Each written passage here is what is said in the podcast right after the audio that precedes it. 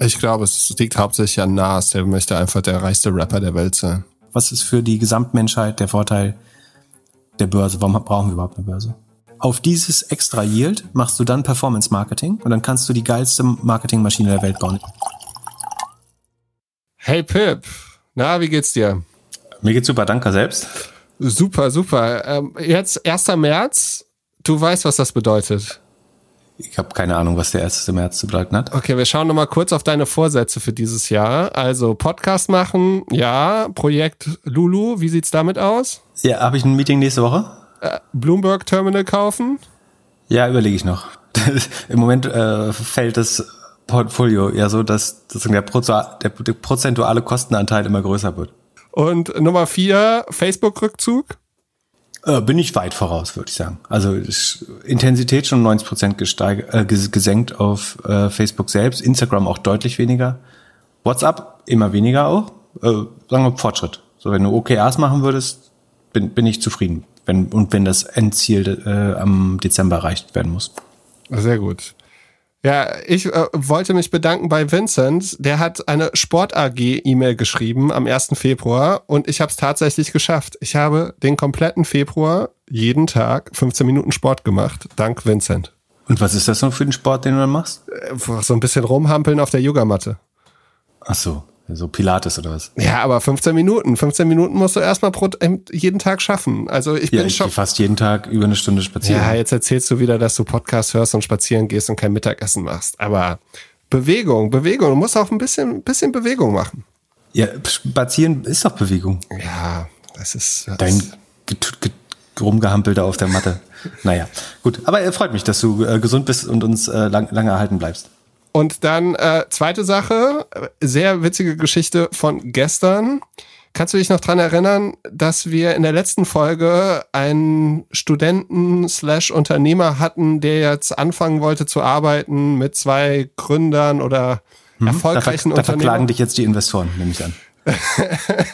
sozusagen, ich hatte gestern ein Telefonat mit einem Gründer, der äh, aus einem anderen Kontext und ich bin ans Telefon, er ruft mich an, ich gehe ans Telefon und er sagt, Philipp, ich bin stinksauer auf dich, aber er so in einer lachenden Stimme. Und dann hat sich herausgestellt, dass die Person, äh, die uns gefragt hat nach unserem Rat, einfach uns einen Podcast weitergeleitet hat, nachverhandelt hat und sie haben jetzt einen Deal gefunden. Ja, aber das ist doch super. Ja, also falls ihr irgendwelche... Jetzt hat er 12,5 Prozent. keine Ahnung. Äh, oder vielleicht kriegen wir ein paar ESOPs. Ja, Mal ja, äh, also, weißt, du, weißt du jetzt, was für eine Firma wird?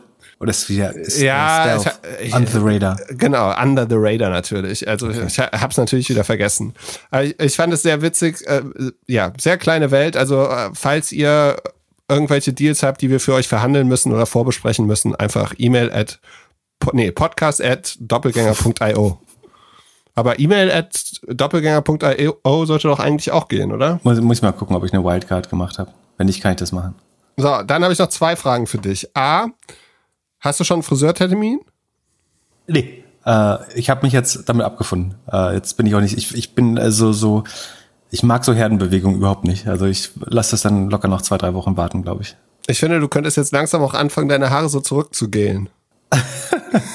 Hatte ich früher mal, tatsächlich. kann ich, kann ich, ich war früher mal ein Gel-Konsument, aber es ist lange her. Über zehn Jahre. Und würdest du Friseuren empfehlen, die Preise jetzt zu erhöhen? Auf jeden Fall, ja. Äh, da habe ich nachher ein Thema zu, spannenderweise, über Yield Management. Ähm. So, und allerletzte Frage. Darf OnlyFans Werbung auf Google buchen? Hm. Nicht, nicht so einfach. Ich glaube prinzipiell schon. Das Problem ist, dass ja dann doch wieder viele Not Safe for Work Inhalte dahinter sind, oder? Also ich habe nach OnlyFans gesucht, für Podcast-Recherche natürlich. Mhm. Und war überrascht, dass die Marke als Anzeige drin war. Und dann habe ich gedacht, das spricht doch eigentlich gegen die äh, Google Policies, oder nicht? Ja, die würden ja sagen, die sind eine Plattform, auf der ganz viel passieren kann. Ähm ja, ja, genau. Du kannst ja, ja, du kannst auf jeder Plattform natürlich auch. Darüber reden wir später auch noch, glaube ich. Alright. Wor worüber wir übrigens auch reden müssen, ist, äh, was ist denn da mit deiner komischen chinesischen äh, Aktie los gewesen diese Woche? Ja, 2x, aber 2x bis Ende des Jahres. Das äh, geht hoch und runter. Verstehe jetzt. Volatil, ja? Ja, äh, aber ich zu deinem ersten äh, zu deinem ersten Feature bei im, ohne Aktien wird schwer Podcast. Hast du gut gemacht, fand ich. Ja, vielen herzlichen Dank. Es war wesentlich schwerer, als ich mir gedacht habe. Also Respekt für alle Leute, die das täglich machen. Ist schon echt nicht einfach. Also ich habe gemerkt, ich bin auf jeden Fall kein Moderator. Ja, das hätte ich auch früher sagen können. Aber, okay. aber also erzählst uns nachher aber noch was zu den Zahlen oder wie es da gerade so, so steht. Ich bin ja eher so für die für das Finden. Du bist für die Zahlen zuständig. Aber ja, man sollte generell nichts machen, was wir hier besprechen. Vielleicht solltest du den Disclaimer gleich sagen, weil ich habe mich die Woche an deinen Ratschlag gehalten. Du hast ja gesagt, never sell, don't rebalance und uh, stop shorting Tesla. Das wären so deine drei Regeln. Genau. Und ich glaube, man hätte alles drei letzte Woche Montag machen sollen. Immer, immer soll man das machen. Also ich, also für mich muss ja jeder seine eigene Strategie haben. Aber äh, für, für mich macht das Sinn. Aber lustig, ne? Ich habe äh, letztes Mal haben wir geschlossen mit äh, der Voraussage, es könnte eine turbulente Woche werden. Äh, das war es, glaube ich, äh, ohne jede Frage. Also äh, wir hatten gerade in den Tech-Aktien und Highflyern äh, der Monate zuvor viel Bewegung. Es gab einen ordentlichen Bitcoin-Crash. Es gab die äh, GameStop-Bubble 2.0. Wahnsinn. Da, dann hatte ich recht, dass Square Bitcoins kauft. Darüber reden wir später noch. Klarna, ich glaube, das habe ich auch gesagt. Habe ich das im Finance Forward gesagt oder bei uns, dass die wahrscheinlichen, als wir die Spec-Kandidaten besprochen haben, meinte ich doch, die müssten eigentlich ein Direct Listing machen. Ja, hast du bestimmt gesagt. Genau. Die machen ein Direct Listing, hat sich jetzt rausgestellt. Ähm, Coinbase übrigens auch, da sprechen wir später drüber. Und einer von uns beiden hat irgendwann mal im September gesagt, dass Oatly ein IPO machen wird. Stimmt, ja. Darüber sprechen wir auch. Äh, und mein äh, über, über meine die, die, meine Shorts hier Plug Power und Beyond Meat haben äh, Zahlen gebracht. Und übrigens, ach so, es gab einen Spec, der hat äh, Jobby Aviation gekauft, also so ein äh, so ein hier Volocopter Hersteller. Ach, was? Also nicht, nicht wirklich Volo also es sind noch nicht die Deutschen, äh, die gespeckt wurden, aber anscheinend ist das, wie, wie ich gesagt habe, ein gutes äh, Spec-Thema, diese fliegenden Drohnen. Ähm, das heißt, jetzt sind wahrscheinlich alle hinterher bei, bei Volocopter und Lilium und versuchen das da bin ich, glaube ich, auch dabei, dass die noch gespeckt werden dieses Jahr. Ja, also eher Lilium, glaube ich. Ja, verrückte so, und, Zeit. Und was Positives, Uwes Shahin und Özlem Türici von BioNTech bekommen das Bundesverdienstkreuz. Finde ich gute News.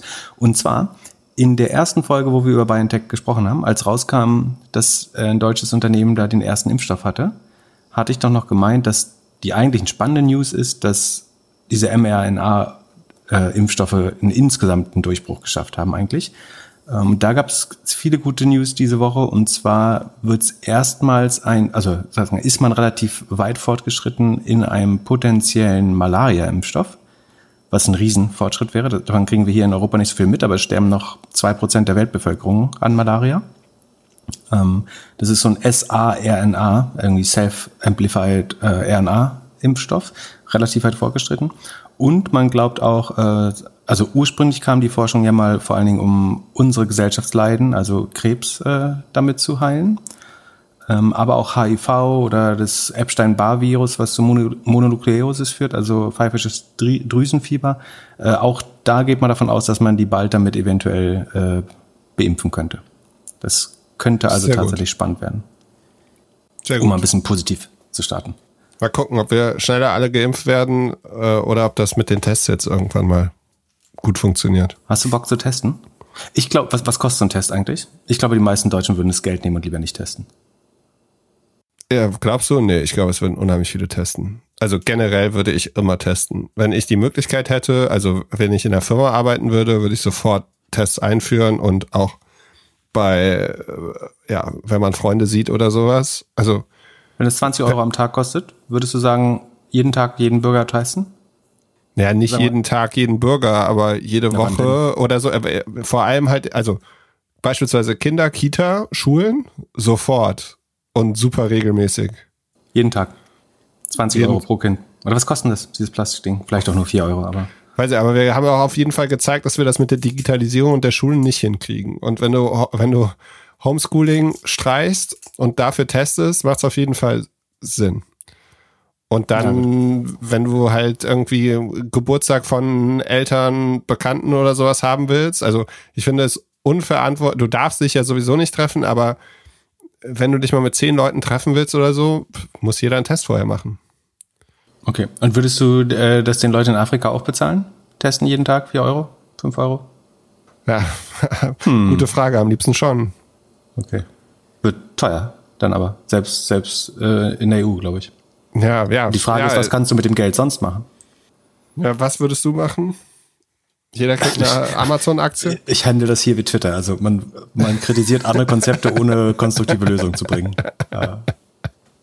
Sehr gut. Ein Punkt, an dem du ja falsch lagst, äh, ist äh, Robinhood. Die planen IPO. Was ist denn da los? Ja, das war spannend. Äh, da war ich mir fast sicher, dass die es nicht schaffen, mit den Schrottzahlen, die sie jetzt produziert haben, noch public zu gehen dieses Jahr. Aber da hat sich jetzt rausgestellt, dass sie noch, also dass sie innerhalb weniger Wochen noch im März ein IPO machen wollen. Und aus welchem Grund? Ich würde sagen, weil, weil sie hören, dass die Musik äh, leiser spielt, langsam. Und Angst haben, dass sie es sonst gar nicht mehr an die Börse bekommen. Also vielleicht so eine Art Letz, letzte Ausfahrt vom, vom Crash. Und die haben doch auch irgendwas geschrieben, dass sie gerne ihre User dabei haben würden. Also dass die sehr früh Aktien kaufen können. Ja, sagen sie immer, aber wird jetzt nirgendwo mehr äh, erwähnt. Also es gibt, ich glaube, Reuters hat zuerst berichtet, dass äh, sie zusammen mit Goldman Sachs schauen, ein, ein IPO nördlich von 20 Milliarden zu machen. Dann hat Bloomberg letzte Woche irgendwie noch bessere Informationen oder frischere Informationen gehabt, dass es eher Richtung 30 Milliarden geht. Und sie auch über Direct Listings oder Specs nachdenken. Das wäre krass, äh, in dem Bereich ein Spec. Also es ist nicht vollkommen ausgeschlossen, aber es wäre schon ein sehr großer. Und die, die Preise für die Secondaries, also die äh, Mitarbeiteraktien oder Altinvestorenaktien, die am Zweitmarkt verkauft werden, ähm, die implizieren eher, dass es äh, eine 40 Milliarden Bewertung geben könnte. Das wäre schon krass. Was, was man macht, also wenn Sie ein normales IPO machen, dann müssen Sie ein S1 feilen. Also da wäre es erstmal lustig, die Risikosektion äh, zu lesen. Also das muss ja mal relativ realistisch dargestellt werden, um sich irgendwie nicht haftbar zu machen. Und da steht halt drin, dass sie gerade in über 90 Gerichtsverfahren Partei sind. Da die ganzen Class, Class Action Suits. Du hast irgendwie die Kongress, Kongressanhörungen, Damages, also Schadensersatzklagen, die ganzen Data Breaches, die es gab letztes Jahr, die haben wir schon wieder fast vergessen, dass da Leute irgendwie nicht mehr. Auch ähm, krass, diese Woche war wieder die Two-Factor-Authentification kaputt. Das heißt, Leute kamen nicht in ihre Accounts. Lustigerweise oder zufälligerweise an dem Tag, wo dieses ähm, GameStop-Bubble wieder neu aufpoppte hat es auf einmal nicht mehr. Das ist natürlich super unglücklich. Und ich will nicht sagen, dass es Absicht war, aber voll, also super unglücklich, dass an dem Tag dann auf einmal Leute, also die, du kennst es ja, ne, dass du so den Two-Factor-Code zurückgeschickt kriegst an dein Handy und egal was die eingegeben haben, das hat immer gesagt, falscher Code, falscher Code, hast neu gesendet, falscher Code. Und das ist anscheinend relativ vielen Leuten passiert. Sehr unglücklich für so einen Tag wieder, wenn du nicht mehr an deinen äh, Account, ran, Account reinkommst. Haben Sie das selbst gebaut oder ist das von Twilio? Nee, es war ein äh, externer Provider, sagen sie. Ähm, aber Twilio war nicht down, glaube ich, die Woche. Crazy. So, sollte das jetzt passieren, dann machen die VCs ja ihre sicheren 50 Prozent da. Weil die können, entweder, also wenn der Börsengang über 30 äh, Milliarden ist, können sie bequem, also sie können wählen, ob sie einen 30 Prozent Discount haben oder bei 30 Milliarden einkaufen. Das heißt, wenn der Börsengang 45 Milliarden äh, sozusagen erlösen sollte, dann können sie sagen, wir möchten auf 30 Milliarden einkaufen, haben 50 Prozent äh, Sofortgewinn. Und wenn nicht, sagen sie einfach, egal was der Preis ist, wir möchten 30 Prozent günstiger einkaufen, haben sie auch einen 45 Prozent Sofortgewinn. Innerhalb von zwei Monaten. Ne? Dieses Geld wurde ihnen, wann war das? Anfang Februar, Mitte Januar geliehen? Nicht mal. Innerhalb von irgendwie 30 Tagen, 45 Tagen haben sie dann 50 Prozent Rendite gemacht. Das ist ganz Ist das dann Für fast null Risiko. Ist das dann besser als der Deal, den Airbnb damals gemacht hat? Oder die Investoren mit Airbnb vor einem Jahr? Mit dieser Wandelanleihe oder was war das? Ja. Äh, ja, vergleichbar, würde ich sagen. Ich würde sagen, das hier ist noch besser, weil das Risiko sehr, sehr überschaubar ist. Ja, aber dann machen die doch auf jeden Fall ein Direct Listing. Das wäre Äh, da- wär doch der schnellste Weg. Also für die Investoren ist, wäre das Robin. Hood, ist Robin Hood schon äh, profitabel? Ah, stimmt. Das wär, dann wäre ein Direct Listing, äh, ja, dann hätten sie, könnten sie sehr hohen Preis erreichen und dann auf 30 Mi- Milliarden einkaufen. Das, weil beim Direct, oder wenn sie es an die eigenen Nutzer verkaufen, dann könnten sie wahrscheinlich auf 50 Genau. plus Milliarden kommen. Genau, die machen Dann- Direct Listing mit ihren eigenen Nutzern und, Und dann bei, cashen 30 mega Mi- aus. dann bei 30 Milliarden einkaufen, ihre Shares. Also das ist ja der Discount, den sie kriegen. Das wäre brutal. Wie, wie zu dem S1, was sie machen könnten, um, um das halbwegs ordentlich darzustellen, ist, die werden sagen, wir haben natürlich nur äh, irgendwie attestierte 2020er Zahlen. Das heißt, die Kohorten und die ganzen Engagement Metrics zeigen sie nur bis 2020, also vor dem GameStop-Fiasko. Und das Userwachstum, da implizieren sie dann aber, dass Wachstum durch, durch diesen GameStop Wall Street Bets Hype, wo ja allein 10 Millionen Leute zu, zu Wall Street Bets gegangen sind. Und ich glaube, was war die Zahl, die ich letztes Mal gesagt habe? Von, von 17 auf 30 Millionen die Nutzerzahlen oder so bei Robinhood? War das so? Auf jeden Fall, sie zeigen sozusagen die Qualität der alten Nutzer bestimmt mit der, mit dem Wachstum der neuen Nutzer, die aber wahrscheinlich sehr viel Geld verbrannt haben und sehr schlechte Kohorten bilden im Vergleich zu irgendwelchen Leuten, die fein ETFs ansparen und ab und an mal traden bin ich gespannt, wie das aussehen wird oder wie das dargestellt wird. Wird ein Kunstwerk, bin ich mir sicher. So, Entschuldigung, was wolltest du sagen? Äh, äh, erste Frage, was denkst du, wie oft wird der Name vom CEO Flood in dem S1-Filing erwähnt? Ähnlich oft wie von Adam Newman damals? Wirklich? Das kann sein, kann ich mir gut vorstellen. Und ja, wer, wer macht noch ein Direct Listing aktuell? Coinbase bestimmt, oder? Und wer ist Investor in beiden? Andreessen Horowitz. Wer okay. noch? Ähm, Union Square? Ribbit? Wer noch? Vielleicht jemand, der ein Rapper ist? Jay-Z? Ja, Nas. Ich habe doch erzählt, so. dass Nas über Andreessen Horowitz an Ach, stimmt, Coin ist gekommen. Ich erinnere mich. Und mein, meine Prediction wäre jetzt, dass Nas einer der zehn reichsten Rapper dieses Jahr wird. Der ist aktuell auf Platz 25 mit lediglich 75 Millionen Net Worth. Hm. Und meine Frage an dich wäre, wenn, also in dem Coinbase steht drin, dass wohl Andreessen Horowitz ihm beziehungsweise seinem Venture-Arm immer so Side-Deals gibt. Mhm. Und wenn die jetzt 5,5 Millionen Class A-Shares haben von Coinbase, was denkst du, und Nas der Grund war, warum sie damals diesen Deal bekommen haben? Was geben die wohl Nas ab? Andreessen hat 5,5 oder NAS? Äh, nee, Andreessen hat 5,5 Millionen. Genau. Und das sind jetzt, also wenn man sagt. glaube ich, der Company. Ja, möglich, das weiß ich nicht. Hm. Aber wenn man sagt 300 US-Dollar, sind das 1,65 Milliarden. Das jetzt die Frage, wie hm. viel, wie viel äh, Prozent davon gehören wohl NAS? Ja, 0,5, so 10? Ja, so 10, 20 Millionen vielleicht nochmal. Meinst du, ja, der kriegt ja keine Milliarde dafür. Nee, aber die Bewertung von Coinbase soll 100 Milliarden werden. Und also der Andreessen Share müsste dann eigentlich 14 Prozent davon äh, wert sein. Zumindest von den Stimmrechten haben sie 14 Prozent.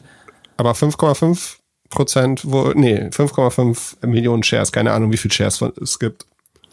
Ähm, Warum es auch total viel Sinn macht, dass sie ein Direct Listing machen, ist, weil die offensichtlich ja Geld drucken. Ne? Also die machen ähm, 1,27 Milliarden Umsatz und behalten davon jetzt schon 400 Millionen äh, in 2020. Das war letztes Jahr, vor der ganzen Krypto-Mega, äh, also da, danach ist ja nochmal ordentlich losgegangen. Äh, das heißt, sie machen dieses Jahr wahrscheinlich easy zwei, drei, vier Milliarden Umsatz. Ähm, das heißt, da macht ein Direct Listing total viel Sinn, weil sie überhaupt kein Geld mehr brauchen. Was willst du jetzt noch Geld einsammeln überhaupt? Ja, Wahnsinn. Und sie bieten wohl den Service auch an Firmen an. Genau, Coinbase Pro oder wie das heißt, ne? Ja, das heißt, jeder, der jetzt versucht, so cool zu sein wie Elon Musk, spielt jetzt schön mit seinem Firmengeld da ein bisschen rum. Ist aber, ich, ich finde es ganz spannend, weil, also einerseits lernst du jetzt mal ganz genau, wie viel Geld mit äh, Krypto verdient wird. Also es ähm, führt zu so ein bisschen Transparenz.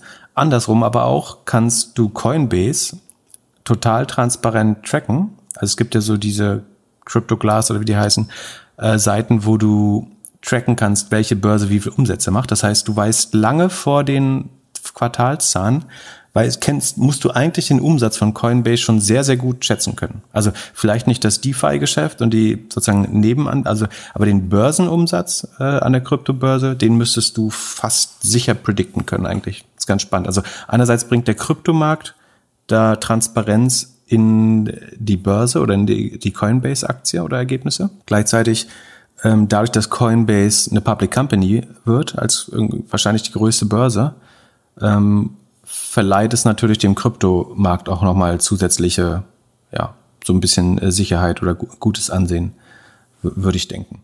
Meinst du, jemand hackt die noch, bevor die an die Börse gehen? Es wäre viel spannender, äh, wenn sie an der Börse sind, zu hacken und dann dagegen zu werden. Das ist ja der sicherste. Oh, das wäre auch geil. Die haben äh, übrigens 90 Milliarden an Kundengeldern unterverwaltet. Also 90 Milliarden an Kundengeldern liegen bei Coinbase anscheinend laut dem S1-Filing. Stell dir vor, jetzt äh, hast du nur das Gerücht, dass das äh, gehackt wird, was das für den Kurs heißen würde. Puh. Wir, wir haben damit nichts zu tun. Ja. Äh, ist auch lustig bewertet, ne? Also du hast, wenn du auf die monatlich handelnden Nutzer umrechnest, hast du so mehr als das äh, irgendwie, was war das, 30.000 Euro Umsatz oder so, äh, Bewertung pro Nutzer, der einmal im Monat handelt. Das ist auch relativ sportlich. Und sie haben jetzt noch eine Milliarde in der Bank schon, deswegen macht es wirklich überhaupt keinen Sinn, ein IPO zu machen und noch mehr Geld äh, zu raisen. Es sei denn, sie wollen dann die anderen Kryptobörsen noch aufrollen. Das können sie natürlich auch machen. Wobei, ja, die sind eigentlich nochmal deutlich komplizierter vom Angebot, würde ich sagen. Ich glaube, es liegt hauptsächlich an Nas. Der möchte einfach der reichste Rapper der Welt sein. Wer ist im Moment der reichste? Schon Jay-Z, oder? Aber der ist Milliardär, oder? Jay-Z oder Kanye West. Aber Kanye West hat ja jetzt hier Scheidung am Hals. Weiß nicht, ob er dann immer noch. Stimmt. Ja. Immer noch so reich ist. Ja, unglaublich. Und äh, wie war denn die Woche? Also äh, bist du ein gut gelaunter oder ein schlecht gelaunter Pip jetzt in der letzten Woche gewesen? Ja, ach, ich meine, so schlimm war die jetzt. Gar, also man muss ja so ein bisschen äh, locker bleiben. Also der MSCI World, den wir mal so als jedes Basisinvestment nicht empfehlen, aber das für eine gute Lösung halten, der ist nur zwei Prozent, nicht mal zwei Prozent runter und ist auf Jahresbasis noch vier Prozent im Plus. Die Nasdaq hat vier Prozent Minus gemacht letzt, in den letzten fünf Tagen, ist aber auf Jahresbasis auch noch im Plus. Aber die Technologietitel, die, die wir typischerweise besprochen, die haben schon eher zweistellig verloren äh, diese Woche. Gut ist aber, dass äh, die Shorts, äh, also ich sichere mich ja mit Tesla, Beyond Meat und Plug Power, über die wir später noch reden, äh, ab. Und die waren auch überdurchschnittlich hart betroffen. Das heißt, es hat so ein bisschen abgefedert. Nicht ganz, weil ich nicht sozusagen das gesamte Portfolio absichere, aber ähm, das hat gut dagegen gespielt, sodass es nicht ganz so schlimm war. Aber ich hatte äh, mehrere Tage mit so, ich will die Zahlen nicht sagen, aber sehr hohen äh, Ver Verlusten. War jetzt nicht, nicht so schön. Und hast du jetzt Mitleid mit mir und allen Hörerinnen, die an deine 2X-Kandidaten und Amazon geglaubt haben? Ich habe Mitleid mit allen, die bei deiner letzten Empfehlung Agora nochmal gekauft haben bei 100 und die jetzt bei irgendwie 60 Dollar stehen. Es war keine, äh, kein Tipp, es war eine, ein, ein, Dein 2X-Kandidat. Ja gut, 2X hat er getan, hat, hat er, aber hat er mal kurz gemacht. Ja. Aber ja, ist alles, äh, man, man sollte auf jeden Fall unseren Disclaimer lesen und auf nichts hören, was wir hier besprechen. Das ist mein Fazit der Woche. Und der Disclaimer ist, gibt es bei doppelgänger.io slash Disclaimer. Dort steht dann nochmal drin, dass wir nur Ideen haben und wir nicht haftbar sind auf den äh, Sachen, die ihr dann macht. Und ihr macht hoffentlich euer eigenen Research und alles und hört nicht auf uns. Hast du, hast du denn auch verstanden, warum äh, die Kurse jetzt überhaupt gepurzelt sind? Nee, das musst du mir mal erklären. Ich habe nur versucht, still zu bleiben. N nicht zu handeln, meinst du? Genau. Ja. Ähm, also es gab eigentlich, glaube ich, zwei große Effekte. Das eine war, dass durch das Impfen und die Nachricht auch, dass, also einerseits der Johnson Johnson wurde jetzt äh, der Impfstoff noch zugelassen und ein paar andere. Ähm, uns hat sich herausgestellt, dass wahrscheinlich auch die äh, Wiederansteckung und Übertragung äh, deutlich durch Impfstoffe verhindert werden kann. Und das hat die Wiedereröffnungsfantasie, glaube ich, nochmal deutlich äh, gestärkt. Und das irgendwie UK hat gesagt, wir können bald wieder reisen ähm, und so weiter. Und dadurch ist dann so ein bisschen diese oft besprochene Sektorenrotation äh, zumindest teilweise angesprungen. Das heißt, Leute fangen wieder an, mehr auf Travel- und Retail-Aktien zu setzen. Ähm, und da, das sozusagen, das ist dann immer eine Verschiebung. Das heißt, irgendwoher muss das Geld kommen und das wurde dann aus Tech-Aktien abgezogen. Und die, also der, die Story hinter vielen Tech-Aktien ist ja auch die Boom gerade wegen Corona. Ähm, also gerade so ein Zoom oder Peloton. Das heißt, dass die dann verlieren müssen bei der Rotation, äh, ist relativ klar. Also das hat sich so ein bisschen angedeutet. Und der größere Effekt, der die Börsen insgesamt sehr hart getroffen hat, ist wahrscheinlich, dass die Anleihenrenditen ähm, wieder hochgegangen sind. Und das ist prinzipiell immer Gift für, für andere Anlageklassen, insbesondere Aktien. Okay, das musst du mir nochmal erklären. Was ist eine Anleihe und wieso ist das Gift? Also eine Anleihe ist eine Schuldverschreibung, also Staatsschulden werden typischer oder auch Unternehmensschulden teilweise über Anleihen. Also Fixed Income ist jetzt nicht mein Strong Suit, aber eine Anleihe ist eine Schuldverschreibung. Also du ähm, borgst jemandem 100 Euro, bekommst da einen sogenannten Coupon drauf, also jeden, jedes Jahr zwei Prozent oder viereinhalb Prozent oder irgendwas zurück äh. Und am Ende irgendwie nach der Laufzeit, das kann nach einem Jahr sein, kann nach zehn Jahren sein, bekommst du deine eingezahlte Summe auch nochmal zurück. Und das so ein bisschen, ähm, wie sagt man, ähm, gegensätzlich intuitive ist, dass wenn die Zinsen steigen, sinken die Anleihenkurse. Weil wenn du heute eine Anleihe hast, die, sagen wir, gerade noch so ein Prozent bezahlt und du glaubst, dass in Zukunft die Zinsen steigen, dann ist diese Anleihe im Vergleich zu alternativen Anleihen, nämlich denen mit den bald höheren Zinsen, weniger wert. Das heißt, die Kurse sinken. Und wenn die Kurse, der Kurse sinkt, also deine Anleihe kostet nur noch 99 Dollar, äh, die ursprünglich 100 gekostet hat, dann ist die Rendite, also das Gap zwischen dem äh, sozusagen der, der Summe und dem Coupon und der, dem Einkaufspreis der Anleihe größer. Also sozusagen niedrigerer Wert heißt höhere Anleihenrenditen. Und warum sind die Renditen jetzt oder warum steigen die Zinserwartungen? Das ist einerseits natürlich, dass die Leute Angst haben, also es ist Spekulation jetzt, aber dass die typischen Gründe wären, dass man glaubt, die Inflation kommt jetzt doch, einfach weil so viel Geld gedruckt wird, die ganzen Konjunkturprogramme. Ähm, man hat Angst, dass dann die Rohstoffepreise steigen schon, die Assetpreise steigen und man hat dann Angst, die Gehälter steigen auch und dann bekommt man irgendwann wirklich mal echte Inflation. Ähm, die Geldmenge, also wenn jetzt das nächste irgendwie zwei Trillionen Biden-Programm noch kommt, dann ist relativ klar, also dann hat sich die Geldmenge äh, M1 in den USA, also alle Einlagen und Bargeld, verdoppelt innerhalb von ein bisschen mehr als zwölf Monaten. Ähm, das heißt, wäre wär sehr komisch, wenn da keine Inflation draus äh, wird. Und man muss natürlich versuchen, das Geld auch so sinnvoll wie möglich in Wirtschaftswachstum äh, zu stecken. Und die Frage ist, ob das gerade getan wird. Also schlau wäre es irgendwie in Infrastruktur und Zukunftsprojekte zu stecken, also wirklich jetzt die Schulen zu digitalisieren oder irgendwelche anderen äh, Institutionen zu modernisieren. Das wäre wahrscheinlich eine schlaue Mittelverwendung. Wenn, oder, oder auch selbst, ähm, wenn du einfach den, den kleinen Leuten jeweils einen äh, Scheck gibst, das macht schon auch Sinn, weil das die Wirtschaft antreibt. Also gerade die armen Leute haben, also die haben oft nicht die Wahl, ob sie es dann zu Robin Hood bringen, sondern ähm, geben es dann doch schneller aus, einfach äh, um was zu essen. Das heißt, das würde die Wirtschaft stark stimulieren. Wenn du es natürlich nutzt, um irgendwelche Unternehmen einfach äh, rauszubählen, dann hast du das Geld fast umsonst gedruckt, beziehungsweise steigerst du dann nur die Aktienkurse äh, der, der reichsten Menschen und äh, dann wird's kompliziert. Und der andere Grund könnte sein, dass du halt also irgendwelche anderen Gründe hast, dass, die, dass du erwartest, dass die Nachfrage nach Anleihen in der Zukunft sinkt. Ähm, das kann, oder, oder auch jetzt schon, dass du irgendwie noch, noch mehr Leute in Aktien umschichten und deswegen die Kurse der Anleihen sinken oder in Immobilien oder, oder Kryptos.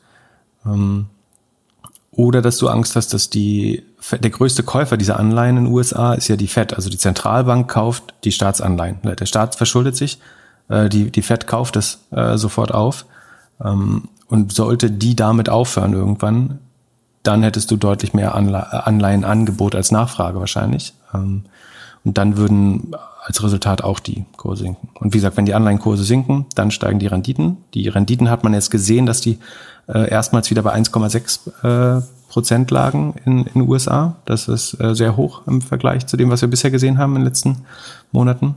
Und das muss dann die Aktien wiederum negativ beeinflussen aus zwei Gründen. Einerseits durch die sinkenden Anleihenrenditen hast du ein, das heißt ja Fixed Income, weil es relativ sicher ist. Also du bekommst eine fast garantierte äh, Verzinsung. Das heißt, wer bisher sein Geld nur in Aktien angelegt hat, weil es kein Geld mehr gab äh, für, oder keine Zinsen mehr gab, der kann jetzt wieder in Anleihen gehen und kriegt dafür äh, sich relativ sichere Zinsen. Mm, und die die Bewertung der Aktien, die wir uns so schön rechnen mit diesem Discounten Cashflow, der zukünftige Gewinne auf zig Jahre mit einbezieht, die werden ja genau um die Marktzinsen diskontiert. Und wenn du mit höheren Zinsen dann aggressive, aggressiver diese zu, äh, zukünftigen Geldflüsse abzinst, dann muss die Bewertung der Unternehmen leiden. Das heißt, äh, Aktien müssen sich, also müssen fast automatisch verkauft werden, wenn du glaubst, es gibt höhere Zinsen. Das sind so die, die Regelkreisläufe, würde ich sagen. Macht das Sinn? Ja, aber das bedeutet doch auch, dass alle Tech-Aktien jetzt in den kommenden Monaten leiden werden. Wenn die Zinsen weiter steigen. Also du kannst eigentlich ausrechnen, dass, ich will es nicht zu einfach erscheinen lassen, aber das mit jedem 0,1 Prozent Zinsanstieg oder jedem Basispunkt, dass da irgendwie ein, zwei, drei Prozent äh, Aktienmarktverluste mit einhergehen müssen eigentlich. Aber es kann ja auch sein, dass die Zinsen wieder runtergehen. Also wenn äh, sich Montag äh, der hier äh, Jay Pau, der Fed-Präsident, äh, sich wieder vor die Presse stellt und sagt, äh, wir schmeißen den Gelddrucker wieder an und äh, geben nochmal richtig Gas und kaufen Anleihen, ähm, dann kann es auch wieder runtergehen. Verrückt. Ich bin gespannt. Ich wollte ja eigentlich lernen, wie man hier vernünftig seine Altersvorsorge aufbaut. Aber wahrscheinlich muss ich mir jetzt Patreon oder so anschauen, ja, damit wir wie, nebenher noch ein bisschen Geld verdienen. ich, will nicht, ich will, will nicht sehen, wie du auf Patreon Geld verdienst. Ähm, aber wie gesagt, der MSCI World sozusagen als Altersanlage ist, ist das ja ein, ein schlaues Mittel, hat darunter noch nicht wirklich stark gelitten, sondern wirklich nur im einstelligen Prozentbereich und ist noch im Plus auf Jahressicht. Wahnsinn. Was für eine Zeit. Das ist so, findest du es aktuell verrückter als die anderen beiden Crashes, die du schon miterlebt hast? Verrückt, ja, ein bisschen absurder, glaube ich. Ähm, wir kommen später, glaube ich, nochmal drauf, aber ein, ein paar Sachen gibt es schon, die wirklich gruselig absurd sind. Thorsten hat uns per Mail gefragt, was man jetzt mit seinen ganzen Tech-ETFs und Aktien machen sollte. Haben wir das damit schon beantwortet? Eigentlich nicht, oder? Also wie gesagt, ich, ich würde schon dazu raten, prinzipiell langfristig, also zu, zu Hin- und Her-Trading können wir eh keine Tipps geben. Äh, das Doch, können wir Tipps machen, don't do it. Genau, ja, das ist ein guter Tipp. Genau, dabei verliert man in der Regel Geld. Irgendwie steht bei jeder CFD-Börse, dass 85 Prozent der Nutzer oder gerade bei den Daytrading-Anbietern, dass 85 Prozent der Nutzer das Geld verlieren. Äh, das müssen die da hinschreiben, weil es wahr ist, vor allen Dingen. Wie sieht's ähm, denn bei Weak-Tradern aus? Gibt's sowas? Äh, letztlich eh, ähnlich. Nee, letztlich ähnlich. Und langfristig, glaube ich, spricht nichts dagegen, äh, weiterhin Tech-Aktien zu halten. Es sei denn, man glaubt, dass äh, irgendwie die Zinsen bald deutlich über zwei Prozent sind. Dann haben wir ein Problem. Äh, dann sollte man vielleicht, man, man kann das, wie gesagt, absichern, wenn man weiß, wie man das macht. Wir, wir können das nicht erklären, weil äh, wenn man das von uns erklärt bekommen muss, ist das eigentlich ein Zeichen dafür, dass man es nicht tun sollte.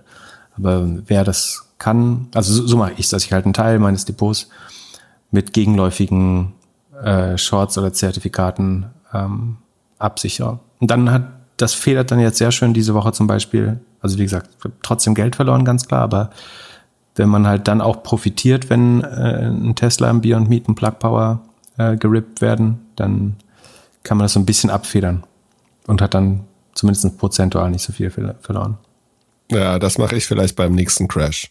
Also vielleicht bei Folge 100 bis dann habe ich vielleicht verstanden, wie das funktioniert. Ja, wenn ich es dir erklären kann, dann können die Hörer das auch. genau. Dann äh, mit einer meiner Lieblingsnews, Uber versus Diddy.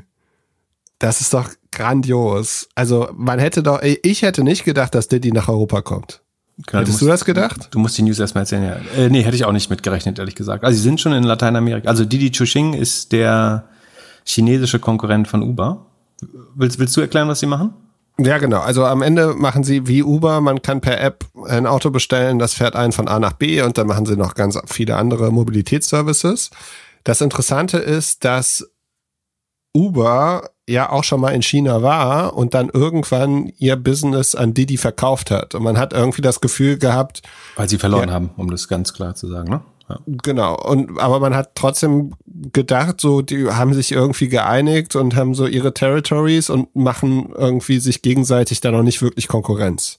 So, was aber Didi gemeinsam mit Daimler haben die in Taxify investiert, weil es wiederum in, ähm, in Osteuropa und so mhm. und auch in London und so weiter fährt. Also es gab ja generell in der ganzen Mobilitätsbranche ziemlich viele Zukäufe. Mit MyTaxi angefangen und allem äh, drumherum. So, und dass die, die jetzt nach Europa geht und vor allem scheint es ja so zu sein, dass sie wirklich in alle Märkte gehen wollen in Westeuropa, in dem Uber relativ stark ist. Also Paris, London und so, das sind ja so die ersten Städte, die Uber jemals eröffnet hat. Und ohne die Zahlen zu sehen, glaube ich schon, dass da ja, ziemlich viel vom Umsatz irgendwie los ist, wenn Pandemic, äh, Pandemic mhm. vorbei ist und es alles irgendwie wieder normal geht. Und das Spannende ist ja, während Uber jedes Quartal eine Milliarde Geld blutet, hat äh, Didi Chuxing in 2020 eine Milliarde verdient mit. Also die beweisen eigentlich gerade, dass man, wenn man nicht Uber ist, Geld verdienen kann mit äh, Ride-Hailing. Und die machen noch andere Sachen. Also es ist auch eine super App. Die haben irgendwie Didi Travel ähm, Booking hat da investiert, um Travel zu machen wahrscheinlich. Ähm, die haben so Financial-Sachen drin. Die haben äh, Trucking on Demand. Ähm, die haben so einen so einen Lebensmittellieferdienst auch äh, schon in, in China. Ähm, das heißt, deutlich breiteres äh, Angebot schon. Aber, wie gesagt, die kriegen es profitabel hin, was Uber nicht hinbekommt. Und, und wollen sech, planen auch ein 60 Milliarden IPO. Haben schon 20 Milliarden eingesammelt von Softbank, Alibaba, Tencent, Toyota, Booking, wie gesagt. Also es, bei 20 Milliarden ist fast jeder irgendwie, der Geld drin, äh, Geld überhaupt hat, äh, der Welt, da mit drin. Ähm, aber könnte spannend werden. Ja, wird auch interessant zu sein, wer da jetzt alles geheiert wird. Die haben jetzt gerade einen geheiert von, der bei Bolt war, also bei diesem Taxify und bei Deliveroo. Ähm, Was verdient so eine Expansion Manager inzwischen eigentlich? Also diese ganzen Ex-Deliveroo, Ex-Uber-Leute, die müssen sich doch dumm und dämlich verdienen. Wenn, wenn diese ganzen Volt, Bolt, was weiß ich, hier zum Ausrollen herkommen, die suchen ja genau diese Rollen normalerweise. Also Leute, die schon mal für Bird oder schon mal für Uber den Markt erschlossen haben. Also die ja, glaub, kommt drauf an, wie gut sie das gemacht haben. Ne? Also der, ja. der war jetzt fünf Jahre bei Amazon, dann ein Jahr bei Deliveroo und ein Jahr bei Bolt. Es gibt eigentlich zwei Rollen, die du brauchst. Einen, der gut mit äh, Public Policy, also der mit Städten genau. verhandeln kann. Und dann wirklich Oper Operations Manager, die wirklich die Op äh, Operations und das Hiring der Fahrer und so äh, gut können. Wobei du so viel wahrscheinlich gar nicht mehr machen musst, oder? Äh, die Fahrer kennen doch jetzt schon, du musst das System ja nicht mehr erklären. Ja. Und würdest du wechseln? Du machst im Moment Free Now oder? Ja, aber aktuell bewege ich mich gar nicht mehr, außer zu Fuß. Aber am, am Ende, mir ist wichtig, wo ich mich sicher fühle, wo das Auto besser ist. So, deswegen mhm. bin ich schon ein Free Now fünf Sterne Fahrerfreund. So, mhm. aber ich habe mir gedacht, bei Didi, so wenn die halt die großen europäischen Städte machen und die Chinesen wieder äh, Urlaub in Europa machen, um dann zu shoppen und so, dann nutzen die einfach ihr komplettes Ökosystem, also wahrscheinlich die WeChat-App und öffnen das und die ganzen europäischen, amerikanischen Apps werden gar nicht mehr geöffnet oder genutzt. Ja. So, das point. ist wahrscheinlich eine komplette Parallelwelt. Und äh, die sind auch weiter bei äh, Full, äh, Full Self-Driving schon, also autonomen Fahren äh, als, als Uber. Also forschen da sehr stark dran. Das, das wird übrigens nochmal spannend, wenn du wenn du, ähm, also der Fahrer weg ist, ähm, sagen, was was ich auch, ich glaube vielleicht fälschlicherweise immer wiederholt habe, ist sozusagen, Uber lohnt sich erst, wenn der Fahrer weg ist. Ja. Aber event eventuell wird das Modell sogar noch schwieriger dann. Weil im Moment ist das Modell ja, du zahlst irgendwie 1,50 Dollar, 2 Dollar pro, pro Meile oder pro Kilometer. Davon kriegt 1,50 der Fahrer und 50 Prozent behält Uber. So, der Fahrer muss 50 Cent eigentlich für sein Auto zahlen. Das vergisst er nicht, deswegen denkt, das vergisst er, deswegen denkt er, er verdient 1,50 pro Kilometer. Tatsächlich verdient er so einen Dollar. So, wenn du diesen Dollar jetzt wegnimmst, dann hast du eigentlich ähm, die autonomen Autos, wenn die jetzt auch 50 Cent kosten, die können vielleicht billiger sein, weil die dann ja keine, keine Spiegel, keine Lenkräder, kein sowas nicht mehr brauchen, zumindest endgültig irgendwann mal. Ähm, wo dann würde die die Netzwerkgebühr, also das, was die App bekommt, ja nur noch auf die 50 Cent Basis fallen. Das heißt, du kannst dann vielleicht noch 10, 15 Cent pro Meile verdienen. Vielleicht fahren Leute dann, weil es so billig ist, deutlich mehr äh, mit autonomen Fahrern, äh, mit autonomen Autos. Aber dein, dein, dein Markt schrumpft eigentlich erstmal, wenn der Fahrer nicht mehr da ist. Und da du auf die Gesamtsumme deine 25 Prozent bekommst. Verstehst du, was ich meine?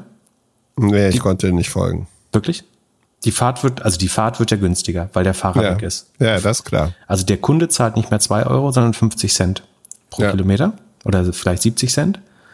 Und dann bekommt äh, Didi oder Uber halt nur noch 20 Prozent. Also wenn es Konkurrenz gibt, dann vielleicht sogar nur 20 Prozent, nicht 25. Und die aber nicht mehr auf zwei Euro. Also nicht 40 Cent oder 50 Cent, sondern nur noch auf 60, 70 Cent, äh, 20 Prozent und das sind dann nur noch 10 Cent pro Kilometer. Das heißt, die Marge pro gefahrenen Kilometer geht nochmal deutlich runter eigentlich. Und dann wird das Geschäftsmodell nicht zwangsläufig besser, es sei denn, du fährst fünfmal so viel äh, mit autonomen Autos umher. Ja, und außerdem möchte die Stadt ja auch noch ein bisschen was haben. Genau. Und am Ende ist es öffentlichen Verkehr und die Leute, die sich leisten können, fahren mit ihrem Apple-Auto. Ja, Miles, da kostet dann 5 äh, Euro. Ich saß äh, neulich in einem Miles-Auto drin, da stand auf dem Display, dass ein Cent von jedem Kilometer geht an die Stadt. Ist ja nicht so viel jetzt von den Zahlen, wo wir gerade geredet ein Cent. Ja. Echt? Nee, ich hätte mehr gedacht. Stand so auf dem Armaturenbrett, ein Cent geht an die Stadt von jedem Kilometer oder jeder Minute, weiß nicht, irgendwie so. Uh, uh, frag sie mal, was sie fürs Parken zahlen. Apropos Miles, für, für Sixt wäre das, glaube ich, auch nicht so gut, ne? Wenn davon jetzt noch mehr Anbieter kommen. Ich finde die Sixt-App eigentlich äh, ganz schlau, so als Mobilitätskonzept. Aber da, ich habe mir die Aktie mal angeschaut. Die steht halt immer noch wie vor Corona. Und das, die sind ja schon ein bisschen abhängig vom Business Travel, auch Sixt. Das weiß ich auch nicht, ob. Wie bist du an Weihnachten zu deinen Eltern gekommen? Ich habe mir ein privates Auto geborgt. Okay. In also, der Familie. Ja, ich, äh, also ich Six, also Six war, weil, weil jede Autovermietung ausgebucht war, nämlich. Genau. Also äh, Genau, also äh, ja, ich habe sehr hohen Respekt vor Sixt und den Leuten, die dort arbeiten. Ich glaube, dass die einen unheimlich guten Job machen. Das Ride-Hailing-Thema bin ich ein bisschen skeptisch. Ich, ich glaube auch, dass sie einen guten Job machen, aber sollten die genauso viel wert sein? Also wirklich, also die, die Leute, die ich kenne, die arbeiten, sind alle sehr talentiert und ich finde die Strategie auch gut und die Sixt-App äh, finde ich total beeindruckend. Aber ich frage mich, ob die Firma so genauso viel wie vor Corona wert sein sollte gerade. Sind vier Milliarden wert. Ja, das glaube ich nicht. Naja, mal schauen. Aber weiß, vielleicht können Sie, also wie geht's denn überhaupt Herz?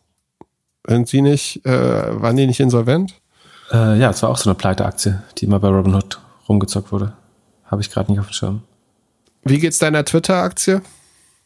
Äh, super. Ach so, Twitter hat angekündigt, äh, dass sie, ähm, wie heißt das? Also Super Follows. Das ist bezahlte Tweets. Also statt ein Subscription-Modell oder so eine Mischung haben sie ähm, das heißt, man kann jetzt freischalten, oder nicht, noch nicht, aber bald irgendwann, dass man sogenannte Superfollower erlaubt oder Superfollows. Die zahlen dann dafür Geld, irgendwie vier fünf Dollar ähm, pro Monat.